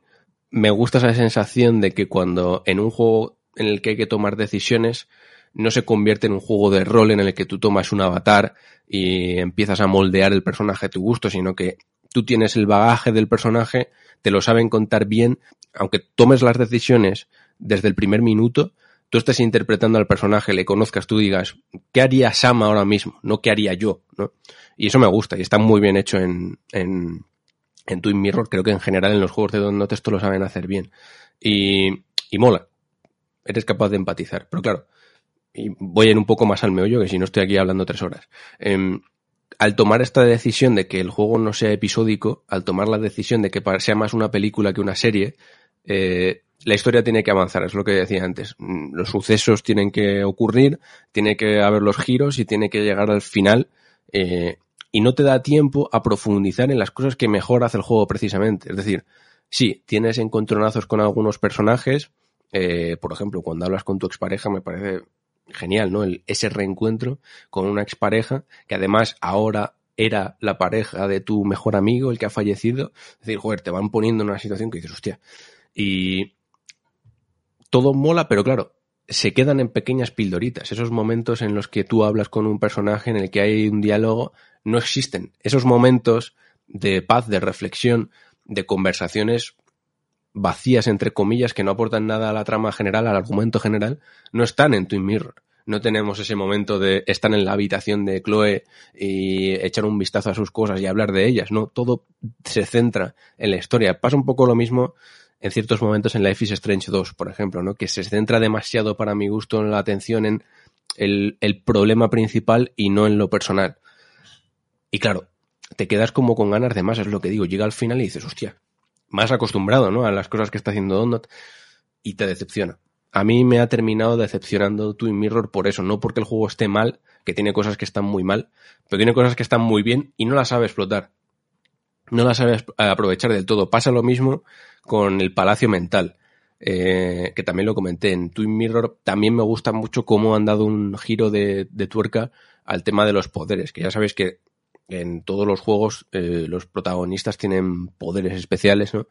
Pero se han alejado un poco del tema de los poderes Jedi, de mover objetos como en Life is Strange 2 o de la comunicación mental esta del Tell Me Why, me parece una cosa terrible, y se van más a eh, hacer que el problema mental, que tampoco es un problema en realidad, ¿no? Pero que esas pugnas mentales que tiene Sam consigo mismo, eh, las saben representar de una forma fantasiosa, visualmente, para que tú también te hagas partícipe de ellas. Y me explico. Sam tiene problemas, ¿vale? Toma pastillas y tal, pero tiene una cosa muy guay y es que para representar estos problemas se genera un alter ego eh, que tú ves en pantalla. O sea, es como un personaje más que solo Sam ve con el que discute. Y este personaje tiene como, es el que le aporta los pensamientos más, quizás, que eh, le aportan más cordura. Él tiene los, los pensamientos más emocionales, más calientes, pero este personaje de repente aparece, habla con él y aporta el punto de vista quizá más frío, ¿no? Más lo que decía, ¿no? Que tiene más cordura. Entonces, se representa donde representa así el pensamiento del protagonista, lo que está rondando la cabeza antes de una decisión, por ejemplo, de forma visual. Y creo que funciona muy bien, porque es mucho mejor que poner una voz en off, por ejemplo, ¿no? Del pavo pensando. Me parece guay. Y esto también nos lleva al Palacio Mental, que es una representación visual muy chula y fantasiosa de la propia mente del protagonista, ¿no? En el que vamos recorriendo escenarios eh, que están guays, ¿no? Que, por eso, ¿no? Eh, juegan mucho con, el apartado artístico, está guay. No sé explicaros muy bien cómo es, pero mola. Y ahí es donde vemos recuerdos de forma visual y que tienen que ver con lo que está pasando, donde también eh, sigue hablando con este alter ego, que después toma otro tipo de importancia en, al- de cara al final del juego, y donde incluso cuando Sam, por ejemplo, tiene un ataque de ansiedad por una cosa que pasa, lo representa muy bien eh, dentro de su mente y contigo jugando con Sam dentro de su mente, ¿no? Digamos que saben representar muy bien el problema de la ansiedad ahí y no con la puta aplicación esta, ¿no? En el Tell Me Why, que también me parece terrible, o con un simple vídeo, ¿no? Eso está muy guay, pero lo mismo, es que se desaprovecha. No pasas tiempo ahí, no hay... Tienes unas pugnas mentales con este personaje, con, el, con este alter ego que molan mucho, pero se quedan en dos, tres ocasiones. Y, y no sé, y hasta me duele que no lo hayan aprovechado, porque este juego era el que merecía tener cinco episodios. Quizás, para poder haber aprovechado todo esto, para dedicar, por ejemplo, uno de los episodios solo a todo lo que vivieron eh, Sam y, y su expareja, que ahora no recuerdo el nombre, eh, simplemente, o sea, igual que cuando Life is Strange te llevaba al pasado, ¿no? Con, con Max y con Chloe para que conocieras y tampoco hacía avanzar la trama general. Creo que este juego lo merecía y es el único que no han hecho, que no han aprovechado para hacerlo. Y me duele, porque claro, si la historia funcionara como tal, si dijeran, joder, pues no han aprovechado eh, todos estos elementos para hacer posiblemente uno de los mejores juegos desde Life is Strange, pero bueno, merece la pena, porque la historia está guay, porque tal, pero es que no, es que va tan atropellado, tiene tantos agujeros, tantas cosas ilógicas en las que tienes que poner demasiado de tu parte, que hostia, a mí, Rafa, precisamente que me lo preguntabas, que tenías muchas ganas de él, que lo ibas a reservar, yo te diría incluso que esperaras a que esté un poquito mejor de precio porque mola. Si te gusta lo que hace Don Not, creo que mola, sobre todo esas dos primeras horas mm, están muy guays, muy conseguidas y tiene ideas muy chulas, como el tema de la de mm, explorar los escenarios y de crear hipótesis a los Sherlock Holmes, como los juegos de Frogware, pero es que está todo desaprovechadísimo y es una pena. Entonces me quedo ahí, ¿sabes? En el limbo de decir, joder, qué cosas más guays, pero creo que la elección de que no sea episódico en este caso juega en su contra. Y es una pena, porque podría haber dado mucho de sí. Me, quedé con esa sensación, ¿sabes? Cuando llegué, cuando es, hubo ese giro final y me quedo con esa sensación de decir, hostia, ya está. Qué, qué corto, qué raro. Y no es que sea corto, ¿no? Que durará, pues yo qué sé, durará 6, 7 horas, sino quedarte ahí en plan, joder, qué poco aprovechado todo. Es una pena, ¿eh? Pues yo siempre he pensado que en el videojuego se debería desarrollar una especie de formato, como en el libro cada vez que hay alguien que piensa algo y se explica en letras, y en las películas a veces lo hacen con las expresiones, aunque es un poco difícil, en el videojuego todavía no se ha explotado bien esa particularidad y me alegro saber de que, mira, todavía se están explorando esas cosas, como dices con el tema del palacio mental o cómo representan algunas cosas como la ansiedad, pero sí que da mucha lástima saber que algo tan bien hecho acaba no, no quedando tan bien con una historia que debería contar más, debería resolver sus agujeros de guion y sobre todo me da mucha pena porque eh, cuando jugaste las primeras dos horas venías súper emocionado del juego eh, lo que te recomendabas a todo el mundo y ahora pues, mira. Mm. Es una pena, ¿eh? Es que es, es, así. Si hubiesen sido el resto del juego como esas dos horas, pues estaría aquí, pues, comprarlo, pero es que no, es que es una pena. Mm. Y, y además, Rafa, y ya con esto te dejo, pero esa sensación que precisamente encontré con Life is Strange 2 y que me dio un poco la impresión en Tell Me Why de que Don't Not, no sé por qué, pero lo bien que lo hizo en Life is Strange en el primero, no sé si fue tema de casualidades, no lo creo, porque en este hace cosas muy bien. Pero es que ciertas decisiones no las entiendo. Y me da pena que se vaya a convertir en la próxima Telltale. Pero es que no estoy, no estoy, en- tenía las esperanzas puestas en este y de verdad no, no estoy encontrando ningún tipo de fe en que se vuelva a alcanzar lo que vimos en el primer Life is Strange, de verdad. Yo creo que se meten en demasiados proyectos, tío. Que también te digo que casi que me alegro de tu análisis porque así es una compra que me quito de encima. Que, que espero a que baje y ya está. Pero creo que se, cuando se meten en demasiados proyectos al final terminan flaqueando un poco, tío. O sea, a mí Vampire me encantó, me encantó por supuesto Life is Strange, sí me gustó muchísimo. Eh, Tell Me Why, que cada vez que leo hablo de él, luego me tiro la tarde contando la canción de los Backstreet Boys, pero, pero considero que sí que, que quizás que se meten demasiada presión o intentan llegar a unas fechas que a lo mejor tendrían que poner un poco más para atrás, no sé. Pero bueno, una perilla. Mm. Tiene cosas guays, ¿eh? de todas formas. Rafa, este es el que pillas en oferta o lo que sea y merece la pena por ver las cosas guays que tiene, ¿sabes? Pero, pff, no sé, ahí me ha dejado un poco plof, la verdad. Pero bueno, tiene sus, tiene esos dejes, tiene esos de- detalles de Don't Not que a muchos nos enamoraron, así que lo, tenedlo en cuenta, a los que os gustó Life is Strange. Pues Rafa, ¿te parece si vamos a, a ese otro mundo abierto de Ubisoft un poco más extraño, un poco más distinto de lo que estamos acostumbrados? Pues sí, pues sí, muy bien, muy rico. Dale. Pues vamos a hablar de Immortal eh, Phoenix Rising, Phoenix Rising, perdón. Ya que S a mí se me atragantan.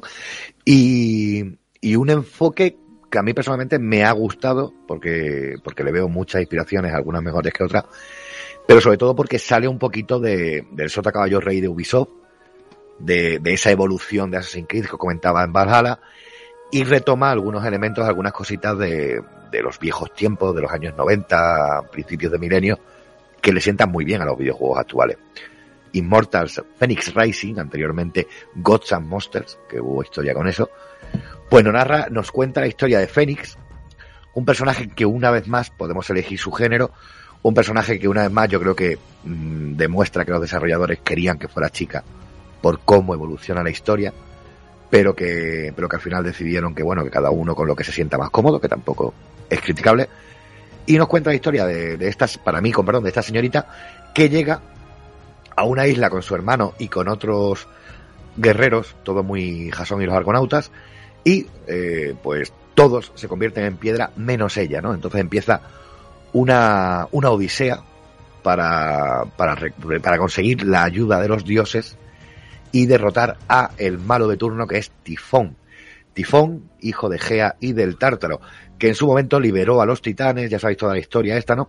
Y cuando Zeus derrota a los titanes, con la ayuda de los héroes y demás, eh, Tifón se cabrea y lo que hace es que le quita los tendones a Zeus, en el juego no lo hace así, pero bueno, para dejarlo puñeteado, y entonces hace falta la ayuda de Hermes, no sé bueno, que el caso que el juego bebe de la teogonía, de los himnos homéricos, los que estudiaste Kire con el instituto os acordaréis, los que no, no, y nos plantea una odisea muy diferente, en la que todo lo que vamos a ver está narrado por Zeus y por Prometeo, porque resulta que al principio del juego Zeus le pide ayuda a Prometeo, que lo tiene ahí atado a la montaña de noche esperando a que venga el águila a comerle el hígado, una cosa muy agradable, ¿no? Que, a todos nos gusta.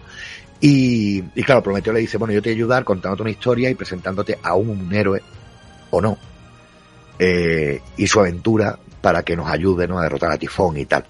Y la verdad es que está bastante gracioso, es de los pocos juegos que he dejado que he dejado en castellano porque el doblaje es muy, muy, muy, muy bueno, o sea, de verdad, muy divertido, la localización es muy buena, los guiones son muy divertidos y gracias a estos diálogos, gracias a esta narración, vamos a saber muchísimo más de mitología griega, ¿no? De, ya que según Fénix va avanzando, no solo comentan la jugada eh, de lo que hace Fénix y no sé quién es cuánto, sino que también, pues cada vez que aparece una estatua o un templo o un fresco, pues nos van a hablar un poco de, de la historia que rodea a esa estatua, a ese fresco o, a ese templo.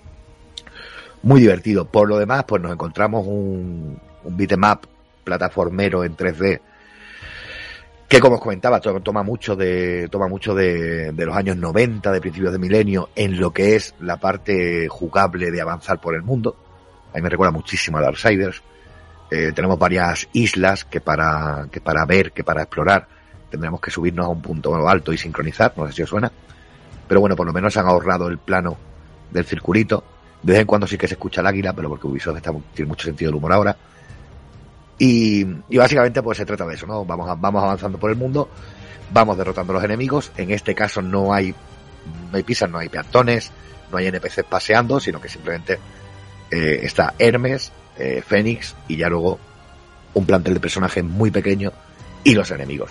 Los enemigos tienen mucho carisma, mola mucho, pues te enfrentas a la Hidra, te enfrentas a, una quimera, te enfrentas a la Gorgona, te enfrentas... Está muy guay en este sentido, está Polifemo por ahí, el, el ciclo de Polifemo. Y, está muy guay, el sistema de combate bebe del mapeado de botones de Valhalla, es decir, va con los gatillos, luego tiene la esquiva y tal, pero mm, es diferente porque tiene también algunos poderes, algunas historias. Y luego sí, todo el mundo dice que sí, que se parece a Zelda Breath of the Wild. Es cierto que tiene elementos de Zelda Breath of the Wild. En algunos puzzles los aprovecha. Eh, a nivel de física, ¿no? Porque tiene unos brazaletes que sueltan una especie con que funcionan como el imán, básicamente, de Link. No hay Ahora giróscopo. Sí, sí. Eh, no hay giróscopo y hay otros elementos, pero bueno, sí que es cierto que, que se nota que tenían el punto de vista puesto en Breath of the Wild, especialmente en el tema de cómo, cómo trepas y tal. Y la- lo que a mí personalmente más me ha, me ha llamado la atención, mm, que lo diferencia de otros estilos de juego dentro de Ubisoft, es, aparte de la desaparición de, personajes y de secundarias y de tal, es ese punto de mm, tener diferentes zonas en las que farmear recursos con los que mejorar y cómo mejoras al personaje, las armas, las armaduras y demás, ¿no? Entonces me parece muy guay eh, que cuando mejoras espadas, mejoras todas las espadas, cuando mejoras hachas, todos los hachas y tal. Y para, para ello, pues necesitas orbes o joyas de distintos colores, que las llevas al salón de los dioses, de los diésel, de ese diésel el gustazo, al salón de los dioses y ahí, pues en la forja de Festo, Fragua, perdón, eh, pues nada, mejora las cosas y tal. Es muy gracioso porque todo tiene muchas animaciones, ¿no? Cuando vas a abrir un cofre hay varios tipos de animaciones, cuando vas a mejorar algo hay varios tipos de animaciones. Personalmente Fénix Chica me, me- me cae muy bien, no juego con Fénix Chico, pero me cae muy bien, me hace mucha gracia las animaciones y la voz y tal. El doblaje, os digo, muy bueno. Y, Quizás, perdona sí. que te corte, para mi gusto grita demasiado. Ay, Eh, pero yo creo que gracia. forma parte del tono, claro, pero a mí, joder, digo, hostia, tranquila. A mí es que me mola mucho porque, claro, al principio cuando la ves en la guerrera, no sé qué, no sé cuánto y tal, pero cuando ya luego pasa lo que pasa con el hermano, ¿no? Y ves como el hermano es hijo puta. eh, que no lo es realmente, pero bueno, de mi forma de pensar. Pues no sé, me, me, me, me- me dio mucha, mucha ternurita el personaje. No sé, me moló mucho. Y, y no sé, quiero háblate un rato, Alex, porque estoy perdidísimo ahora mismo. Pues perdona, que, igual ha sido culpa mía. No, no, no, si, si era por lo de lo del Zelda y tal, ya, ya no sé si seguí con eso o no. Ah, pues mira, aprovecho. A ver, yo estoy de acuerdo en que me lo ha apuntado y todo en lo del tono. Rafa, yo para yo también he jugado Immortals. eh, es lo que más me gusta. Porque estoy de acuerdo que Zeus y Prometeo molan mucho, que hacen muchos chistes. Me, me, me dolió ver que quitaron el. Porque cuando yo, si recordáis, en los primeros programas de la temporada, yo os hablé de Immortals ya, eh, que también me dio mucha ilusión, ¿no?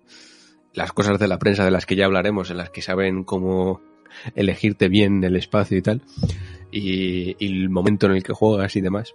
Eh, Pero el tono me gusta mucho porque, bueno, sí, que, que, es que me pierdo yo también, Rafa, que me da mucha pena que hayan quitado el chiste que sí que vi yo, que era que cuando aparece el nombre del juego, eh, Zeus y Prometeo lo que dicen no es que se llame Immortals Phoenix Rising, sino el juego anteriormente conocido como Gods and Monsters, y no sé, me hizo como mucha gracia ese chiste precisamente, que juraría que lo han quitado. Y, pero ese tono, el de Zeus y Prometeo, que cada vez que haces cualquier actividad en el mundo abierto, bueno, tú estás jugando y ellos comentan cosas, ¿no? Que me gusta además porque a veces eh, cuentan cosas que están relacionadas con la mitología, con la historia de los personajes, de los dioses y demás, pero eh, saben encontrar el rollo para meterlo en la actualidad. De hecho, es muy gracioso porque, eh, y no sé si estás de acuerdo, pero hay mucha, más de lo que parece, a través de este humor, mm, mucha crítica social, política, sexual incluso, me, me mola, eh, a través de Zeus. Y luego también en los tiempos de carga, que casi no los ves si juegas en Next Gen, me imagino que en las consolas actuales y las más, eh, sobre todo en Switch, Brenda, eh, podrás verlo, pero salen mensajitos que molan. Eh, me hizo mucha gracia, Rafa, por ejemplo, no sé si lo viste uno que dice, creo que es Zeus, que dice, eh, oye, no toquéis mis cosas, por favor, que el gel hidroalcohólico está muy caro estos días. O algo así, no sé. Tienen muy en cuenta la actualidad, por ejemplo. Eso me gusta. Y de hecho me parece mucho mejor este tono no sé tampoco si estás de acuerdo, Rafa, este tono cachondo, que así que es como muy, o sea, yo estaba jugando y digo, joder, es propio de Ubisoft, ¿no? Tiene personalidad propia de Ubisoft. Me gusta mucho más este tono que el de los wise, cool del Watch Dogs y tal, que me da puto asco, la verdad. Ojalá, ojalá hubiese sido precisamente este el tono de todos sus juegos, ¿no? Y no esta manera de, oh, somos guays, me tengo que parecer un poco a Fortnite, que es lo que llevan ahora los chavales, vete a tomar por culo, coño. Me gusta. Yo creo, creo que por eso en el, en el Legion opté por, por, la, por la señora mayor y la, y la canguro, porque es así como súper brutota, tío. Es la típica británica de barrio chunga que, pues no sé, un poquito como Rose, ¿no? De Doctor Who al principio. Y, y, y, me moló más por eso mismo. Me gusta mucho, ¿verdad? Lo que has comentado, tío, el tema de cómo critica desde un punto de vista que no llega a ser realmente de género, sino simplemente eh, de cabeza, digamos, ¿no? Algunos elementos cuando empieza Zeus, no, porque la convertí en, la convertí en mata de hierba para luego tal, no sé qué, y Prometeo, sí, sí, muy bien, Zeus, eres, eres, realmente eres el gran padre de los dioses. Me parece muy guay, muy guay que eduque un poquito, y sobre todo, cómo acerca, cómo convierte a todos los dioses, eh, un poco como en, como en estrellas del momento, que realmente es lo que eran, ¿no? O sea, eh, cómo tira de ese, se ha descubierto que en, que en Grecia había pintadas apoyando a los héroes, grafitis, apoyando a, lo, a los guerreros, apoyando a los deportistas, apoyando a los, a los atletas y tal. Y, y me hace mucha gracia porque era un poco como el proto Twitter y, y ahora tiene ese punto de, de twistar, de, de, de famosete, de, de cómo eh, Fénix se pone en rollo super mega fan cada vez que consigue hablar con uno de los dioses. Ah, Afrodita, flipo sí. contigo, tal. Y, y, creo que está muy guay, tío. Me, me, me, gustó mucho eso. A mí me parece lo mejor del juego, ¿eh? Que tiene cosas buenas, ¿eh? Pero ese tono es verdad que, que me ha gustado. Y lo que repito, a mí es que esos tonos a los Watch Dogs o el juego ese que anunciaron en, en el, hace poco en el Ubisoft este, ¿cómo se llamara? En el eventillo este que hicieron hace unos meses, el último juego que era como en plan, ah, somos guays, tal, es lo que llevan los chavales. Es que me parece como algo de estar tan fuera de la industria en realidad que no sé, no entiendo. Me parece un poco como Jim Ryan, pero bueno, eso es otro tema. Eh, lo de Breath of the Wild no estoy, a ver, no estoy de acuerdo entre comillas, que yo, estoy de acuerdo contigo, Rafa, en el 99% de lo que piensas del juego. Pero es verdad que yo sí que encuentro mucho, mucha intención de ser eh, un Breath of the Wild Ubisoftizado. ¿Sabes? O sea, el coger, decir, vamos a hacer el Breath of the Wild, pero no vamos a dejar de lado eh, la estructura tradicional o el, una fórmula que sepamos que vaya a funcionar con la gente que compra nuestros mundos abiertos, ¿no? Por así explicarlo. Y precisamente para mí es lo peor, porque se queda entre dos aguas. Quiero decir, intenta, por un lado, el tema de, de, la escalada, que es lo mismo con la barra de resistencia. Por otro lado, el tema de cómo mejoras al personaje, dejando de lado el tema de la equipación y las builds y tal, es exactamente igual que en Zelda, es decir, en vez de los santuarios que están desperdigados por todo el mundo, tienes las cámaras del inframundo, que son lo mismo, que es que te metes en una cámara y superas un puzzle y tal, aunque bueno, el juego en, realidad está lleno de puzzles. Yo lo he definido, Rafa, como un MAP, como un mundo abierto de puzzles, eh, también con intención de que también es un poco pocho, eh, pero falla porque dices, vale, tengo esta sensación de estar explorando el mundo a lo Breath of the Wild, es decir, a lo... Tienes aquí los iconos, que además me gusta que precisamente las misiones no se separen en secundarias, en principales, simplemente son misiones que tienes ahí. Está guay, pero parece como enfocado a veces en que vayas hacia la misión principal y te vayas encontrando cosas y te desvíes, ¿no? Porque es verdad que eso ocurre, como en Breath of the Wild, que dices, oye, eso que veo allá a lo, a lo lejos seguro que es algo y te desvías, ¿no? O saltas hacia allí, o planeas, o corres, o como coges una montura o lo que sea. Vas hacia allí y te encuentras con algo, ¿no? Esto sí que está presente en Immortals, pero claro, todos son puzzles. O sea, esa magia y esa, eh, esa locura que sí que encuentro en Breath of the Wild, de que te encuentras con cosas diferentes, eso aquí no está, ni, ni, ni de lejos, ¿no? Ni se acerca. Y luego, eh, pero encuentro esa sensación de querer ser un Breath of the Wild, entre comillas, a la hora de explorar y de plantear el mundo abierto, pero luego me encuentro con que en realidad lo que tienes que hacer es subirte a una zona alta, coger lo- los prismáticos, lo que coño sea que uses, y marcar todo. Para que hasta aparezcan en el mapa 300 millones de iconos y vayas a por todos y ya está.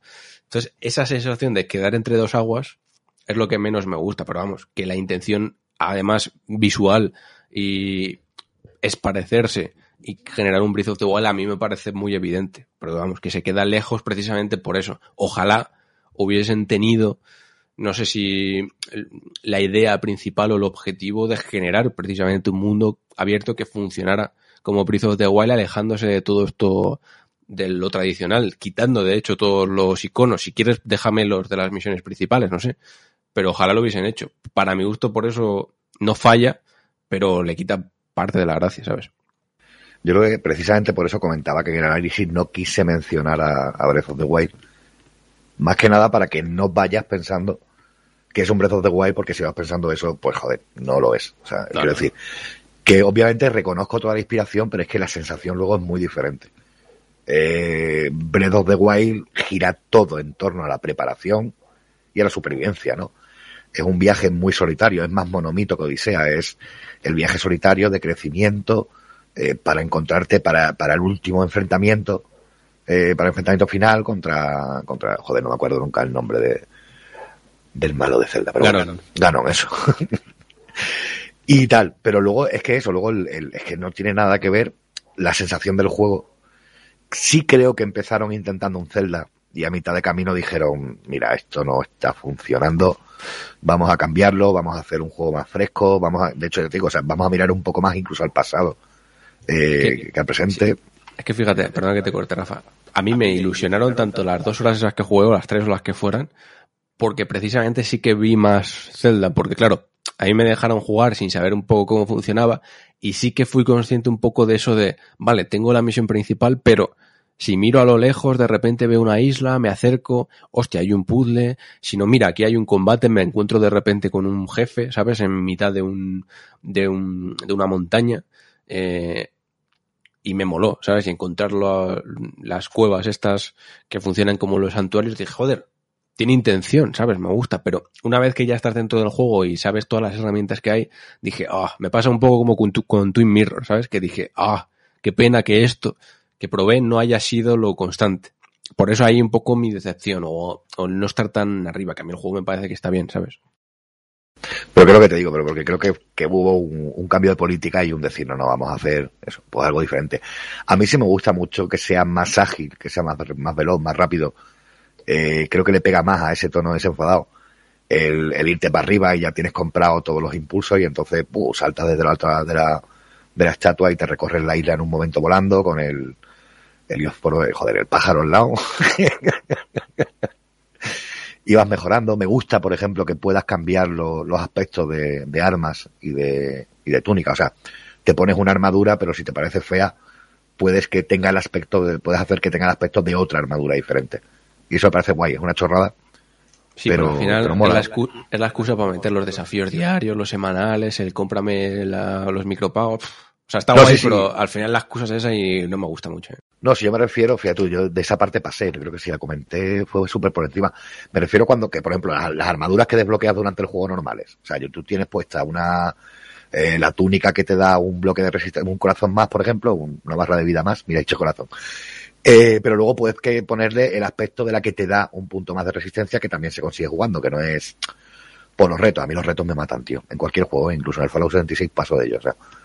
Pero bueno, entonces eso, creo que a mí la sensación que me da a lo Prototype 2 de salto y voy volando y llego a donde quiera, eh, el- a mí el combate me gusta muchísimo, tío. O sea, tiene un puntito leve de Devil May Cry, en plan, lo tiras por los aires, vas con él, le pegas dos espadazos, le metes un hachazo, lo alejas, te acercas con el imán este de los brazos adelante, tal. A, a mí me gusta, pero me parece después demasiado fácil, ¿sabes? Yo cuando Eso jugué, sí. claro, no tenía ni puta idea y me metieron ahí con 300 enemigos y luego un jefe a los 10 minutos y dije, hostia, esto está guapo, ¿no? Porque tienes que utilizar las, las diferentes armas y tal. Pero claro, si llegas desde el principio, desbloqueas además el, el martillo, me parece que es que está chetado, Ujú. joder, es que te revientes a todos en un momento. No, no, es que con, con el martillo y con las lanzas te cargas a todos los jefes en, en seis movimientos. Ya si empiezas a usar las pociones, Ah, no, no, no, sí, sí. No, yo las pociones utilizo la de vida nada más, tío, cuando, cuando iba cayendo. Y porque tenía que darle mucha vida. Pero ¿qué es eso? Pero creo que también se nota mucho el PEGI 12. Se nota mucho que, que es de los primeros mundos abiertos de, de Ubisoft de los últimos años destinados a un público más, pues eso, en las, puertas, ¿no? De la, de la adolescencia. Y no sé, a mí sí me ha gustado. Mm, Reconozco que porque no me esperaba un Zelda, porque sabía que no iba a ser un Zelda, y por eso no quiero hablar de Zelda, aunque sí que obviamente bebe de Zelda muchísimas cosas. A mí, fíjate, también me hubiese gustado que, no sé, es verdad que no todos son puzzles, pero es que el 90% de las actividades que haces son puzzles, ¿no? En los, en las cuevas estas, los santuarios y tal. Me hubiese gustado que hubiesen metido otras cosillas, porque también con los puzzles hay algunos que están diseñados que te cagas y otros que me parecen una mierda que flipas. Entonces, es verdad, a mí esa sensación de estar en mitad de una mazmorra, que encima son larguísimas algunas, y de que estás hasta, las, hasta los cojones, ¿sabes? De hacerlo. Y todavía dices, joder, y me queda todavía tres tramos haciendo lo mismo. A mí me, me, me cansó de más, ¿sabes? Me, me fatigó. Es lo que he terminado fatigado de Inmortals, que al final es lo peor que te puede pasar en un mundo abierto. Yo habría optado, eh, creo que comenté en análisis, algunos puzzles, sobre todo cuando, cuando es una, es una brecha de, de enemigo grande, ponme el camino hasta el enemigo y ya está. O sea, no me pongas también puzzles por en medio, Hmm. porque, porque es verdad, y además que luego te entra la jibia de querer encontrar todos los cofres y no sé qué, no sé cuánto. Ah, sí, eh, imposible Y- no conseguirlo. no, no, es que ya, ya es por narices. ¿Y qué pasa? Que si encima vas con el análisis y ya, pues, los últimos tramos, las últimas dos, dos islas ya pasé de puzzles, de brechas, de lo que me encontraba por el camino y fuera, tío. La pregunta, Rafa. Sale a, bueno, sale a precio completo, ¿no? Si no me equivoco. Em, ¿Por cuánto? Yo en este lo tengo claro, ¿eh? Pero te pregunto a ti primero. Yo te digo, si me coge con la niña con, con 12, 13 años más centrada, eh, pago el precio completo, pero por ella. Para usuario ya veterano que puede jugar un Assassin's Creed, un tal, eh, 30, 40. Yo estoy de acuerdo. Yo incluso er de los que en una rebajada está tocha por 20 euritos, dice, hostia, me entra muy bien, tirón. Claro, eso sí.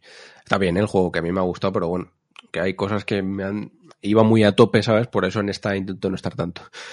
Pero vamos, que el juego está bien dentro de lo que cabe. Em, te pregunto también, Rafa, relativo a esto.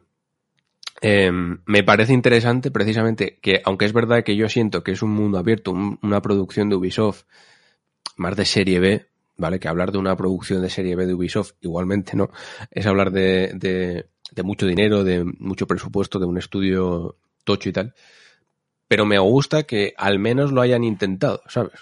Que no es que lo hayan intentado, que el juego está bien, pero que digan, venga, tenemos nuestros mundos abiertos tradicionales, vamos a intentar hacer otra cosa distinta, vamos a hacer nuestro Breath of the Wild o nuestro lo que sea, ¿sabes? Me gusta y ojalá sigan este camino. De hecho, ojalá a, a este equipo, que creo que es el de Montreal, le tengan haciendo precisamente cosas diferentes, incluso dando más libertad, porque también percibo eso que dices de que querían hacer una cosa, al final se quedó a medias o le dieron otra vuelta. O sea, me mola. Eso sí que estoy de acuerdo, que, que haya un juego de Ubisoft, que no sea un Assassin's Creed, que no tenga ese tono de mierda de los Watch Dogs y tal, me gusta. Ojalá sigan ese camino, ¿sabes? Aunque sean mundos abiertos y precisamente que sea un mundo abierto. Me gusta. Sí, sí, sí, no, estoy totalmente de acuerdo y además yo creo que creo que van a, van a intentar sacar, sacar de aquí una nueva línea y me parecería genial. Porque creo que es un mundo que da para, para, para explotarse bastante. Y que es eso, que sabiendo realmente a lo que vas, eh, es un poco como un descansito dentro de, dentro de toda la seriedad, de todo.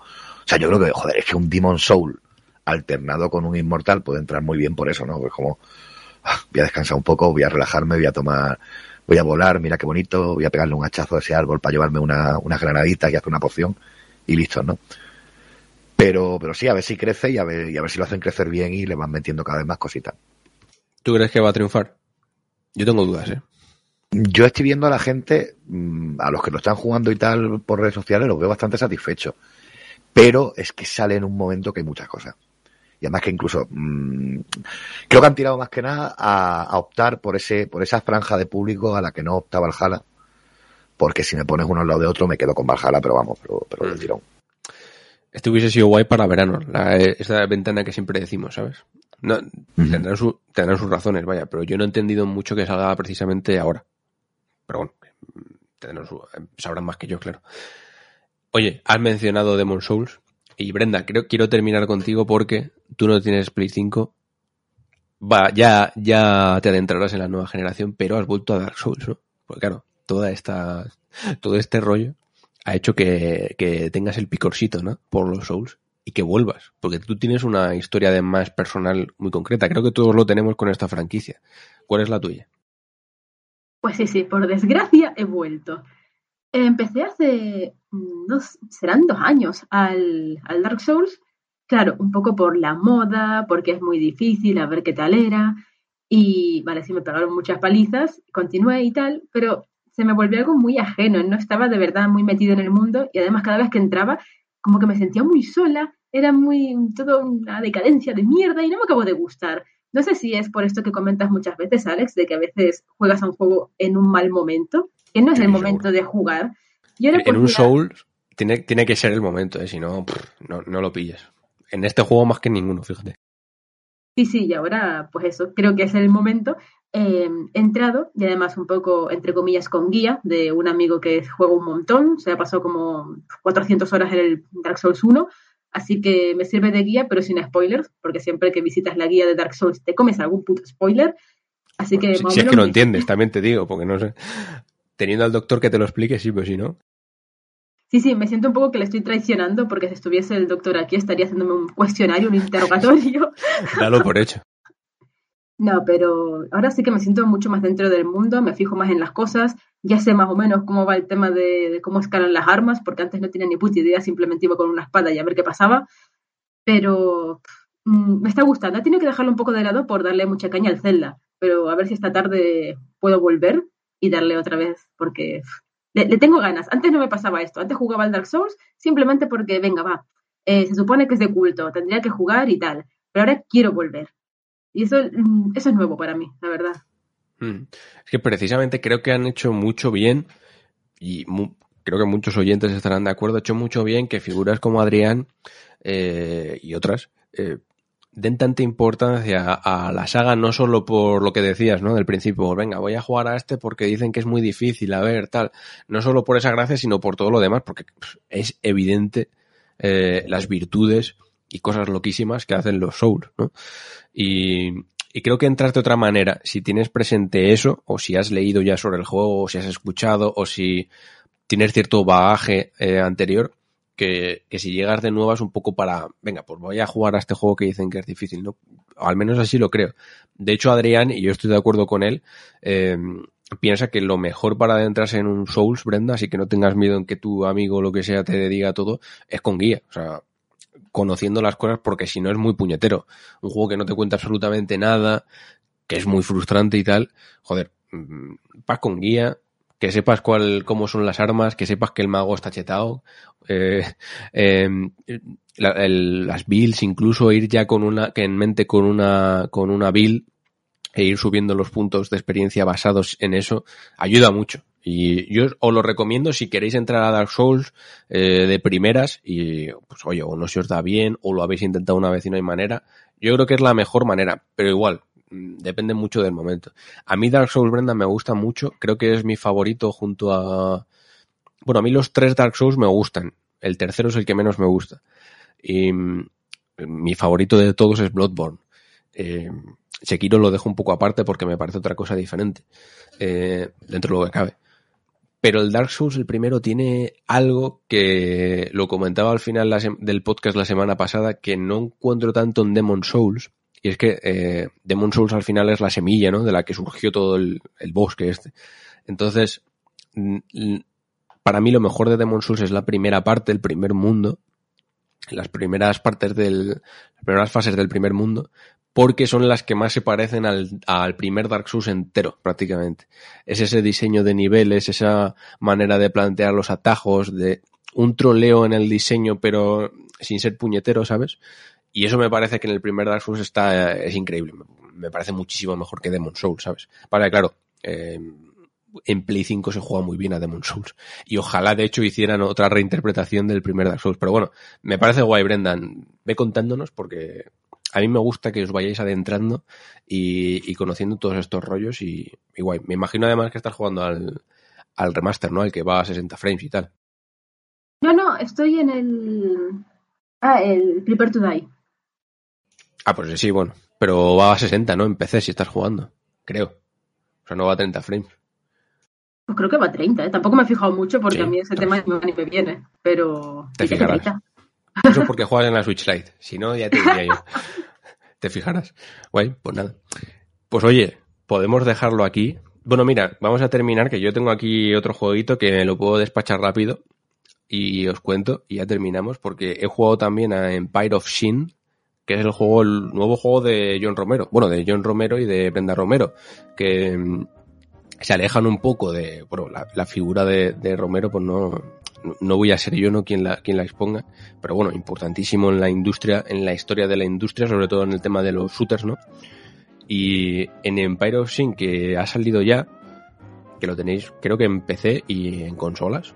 Ahora mismo me habéis pillado a, a- Pero bueno, es un juego muy de PC en realidad, pero creo que sale en consolas también.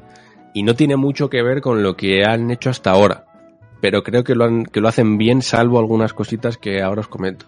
Y es que Empire of Sin, el imperio del pecado, eh, busca que crees tu propio im- imperio de la mafia en la Chicago de los años 20, donde, pues bueno, pues ya sabéis si estaba todo repleto de las prohibiciones con el tema del alcohol y demás, y había precisamente mucha mafia por eso, y busca un poco que entres en ese mundo, en esa ciudad, como otra figura más de la mafia. De hecho, eh, al empezar a jugar puedes elegir entre un montón de mafiosos que están, eh, creo que hay algunos que son reales y otros que están ambientados en, o influenciados por figuras reales, ¿no? De la mafia de- histórica.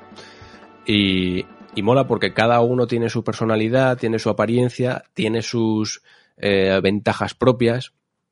Y la idea es que tú llegas a Chicago y, y tienes que montar el imperio y tienes que gestionarlo eh, con todas las consecuencias, o sea, a nivel financiero, a nivel de empleados, a nivel de la obtención de locales y tal. Pero está muy enfocado al combate por turnos, a lo XCOM, para que me entendáis, ¿no? Y a través de una especie de mundo abierto, que no es tal, pero mm, digamos que tú ves la ciudad que está dividida por barrios y dentro de cada barrio de cada ciudad eh, ves los distintos locales que o bien están vacíos y puedes comprar, o puedes ocupar directamente, o puedes asaltar si están llenos de matones, por ejemplo, o puedes atacar si son miembros también de otra familia de la mafia, aunque claro, ahí te metes en, en, en un berenjenal, ¿no? Pero bueno, el rollo es que obtengas todos los locales que puedas a través de la fuerza con estos combates que funcionan guay. Quizás no son tan profundos como, pues, como XCOM, por ejemplo, como otros juegos que están más centrados en el combate. Pero están guays porque además, mm, cuando vas obteniendo habilidades y demás, se va haciendo cada vez más profundo. A mí me ha gustado. También es verdad que no soy un experto en el género, pero a mí me ha molado. Y el rollo es que vayas consiguiendo locales y que vayas invirtiendo dinero en ellos. Pues oye, pues en este que he conseguido eh, monto una destilería, en este otro monto un, bar, aprovechando el alcohol. Eh, en esta otra parte de la ciudad monto un prostíbulo y cada uno de estos locales los vas mejorando, ¿no? Con eh, mejor apariencia, con, con más empleados, con más seguridad por si acaso hay problemas y tal.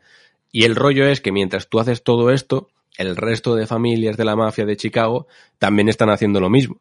Entonces, se ponen en contacto contigo, te hablan, eh, no de manera amistosa, sobre todo al principio, y tienes cara a caras con ellos.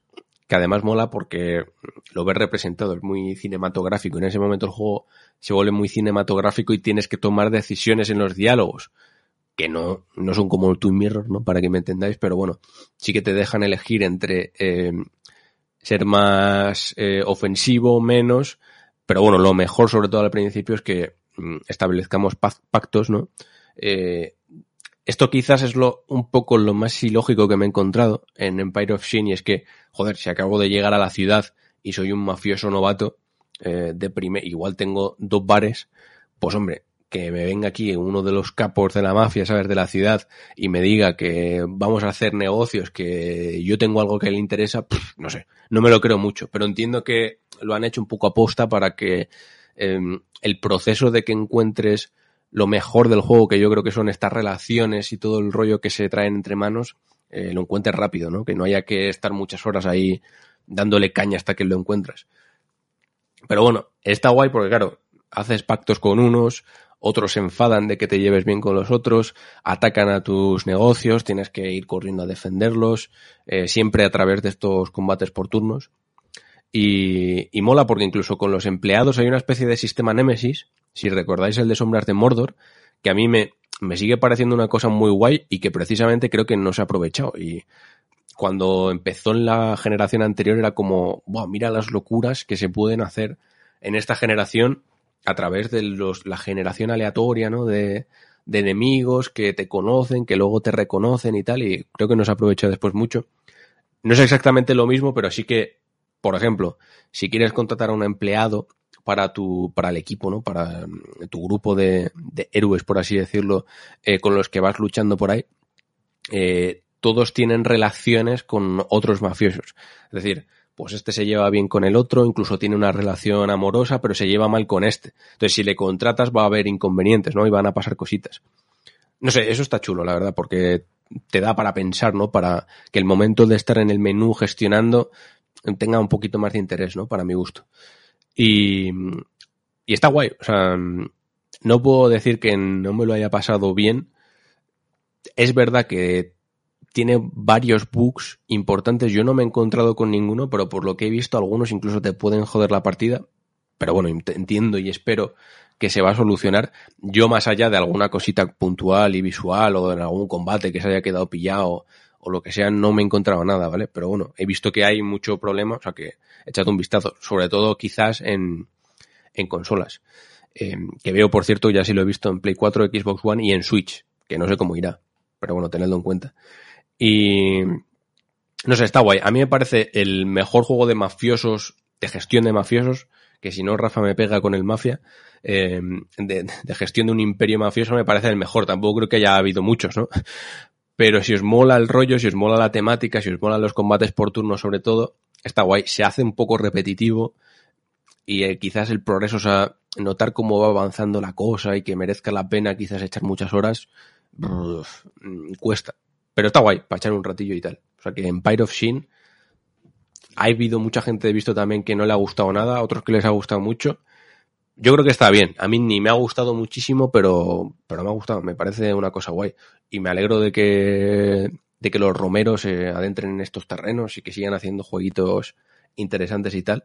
O sea que, que bien. Por mí, guay el Empire of Sin. No sé si tenéis alguna preguntita o lo que sea, pero, pero guay esto de montarse un imperio mafioso. Voy a hacer lo mismo con el MG Podcast, quizás, no lo sé.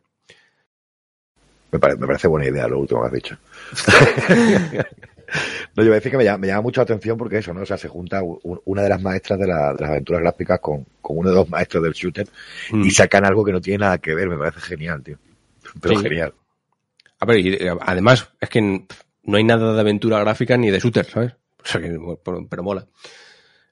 Yo creo que a ti te, bueno, no sé si te gusta, bueno, a ti el combate de Wasteland no recuerdo si te, si te gustaba o no, Rafa. No, no sé si qué me dijiste del tercero, sobre todo. Es de los pocos que acepto Wasteland y, y poquito más. Pues es verdad que cada vez me cuesta más la estrategia, el combate por turnos y tal. Y mira que era súper fan de XCOM en, en las primeras entregas, el Enemy Now, UFO y tal. Pero terminé quemadísimo, tío. Pues igual este no te gusta tanto. Pero, pero está guay. Me recuerda al Wasteland, por eso te lo decía, ¿sabes? Quizá menos profundo, o sea, sin tantos rollos, pero es un poco el, el mismo palo, ¿sabes?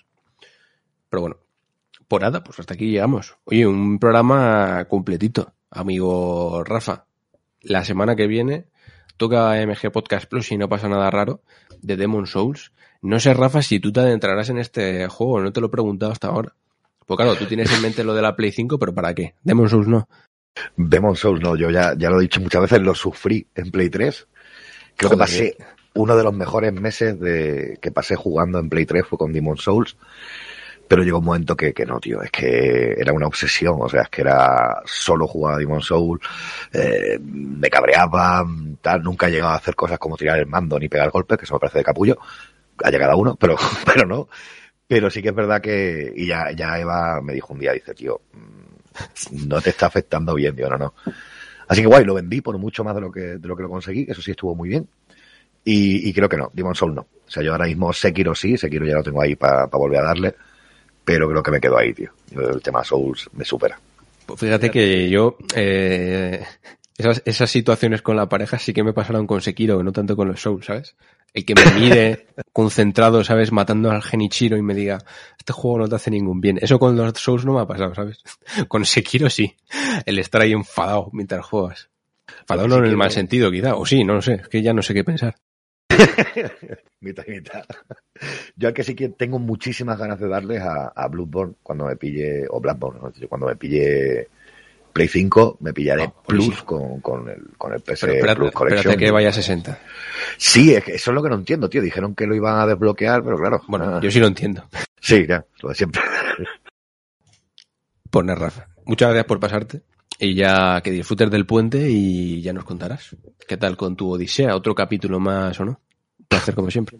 Muchísimas gracias a vosotros y, y a nuestros oyentes que, que hacen que tengamos tan buenos resultados y que, y que esto merezca tanto la pena y sea tan divertido y por supuesto a, a los miembros de la familia, a nuestros patronos queridísimos que nos mantienen. Brenda, un, un placer. Muchas gracias también por, por pasarte. Ya nos contarás qué tal por los Souls. No sé si a ti también te ha pasado esa situación de que te afecta el juego a nivel personal o de pareja o lo que sea. Creo que este precisamente también es el que, que más puede generar problemas. No, no, por el momento no me han dicho nada malo, así que espero que siga así. Eh, me mantendré relajada y si me tengo que tomar una tila, pues me la tomo, no pasa nada. Bien, buena decisión.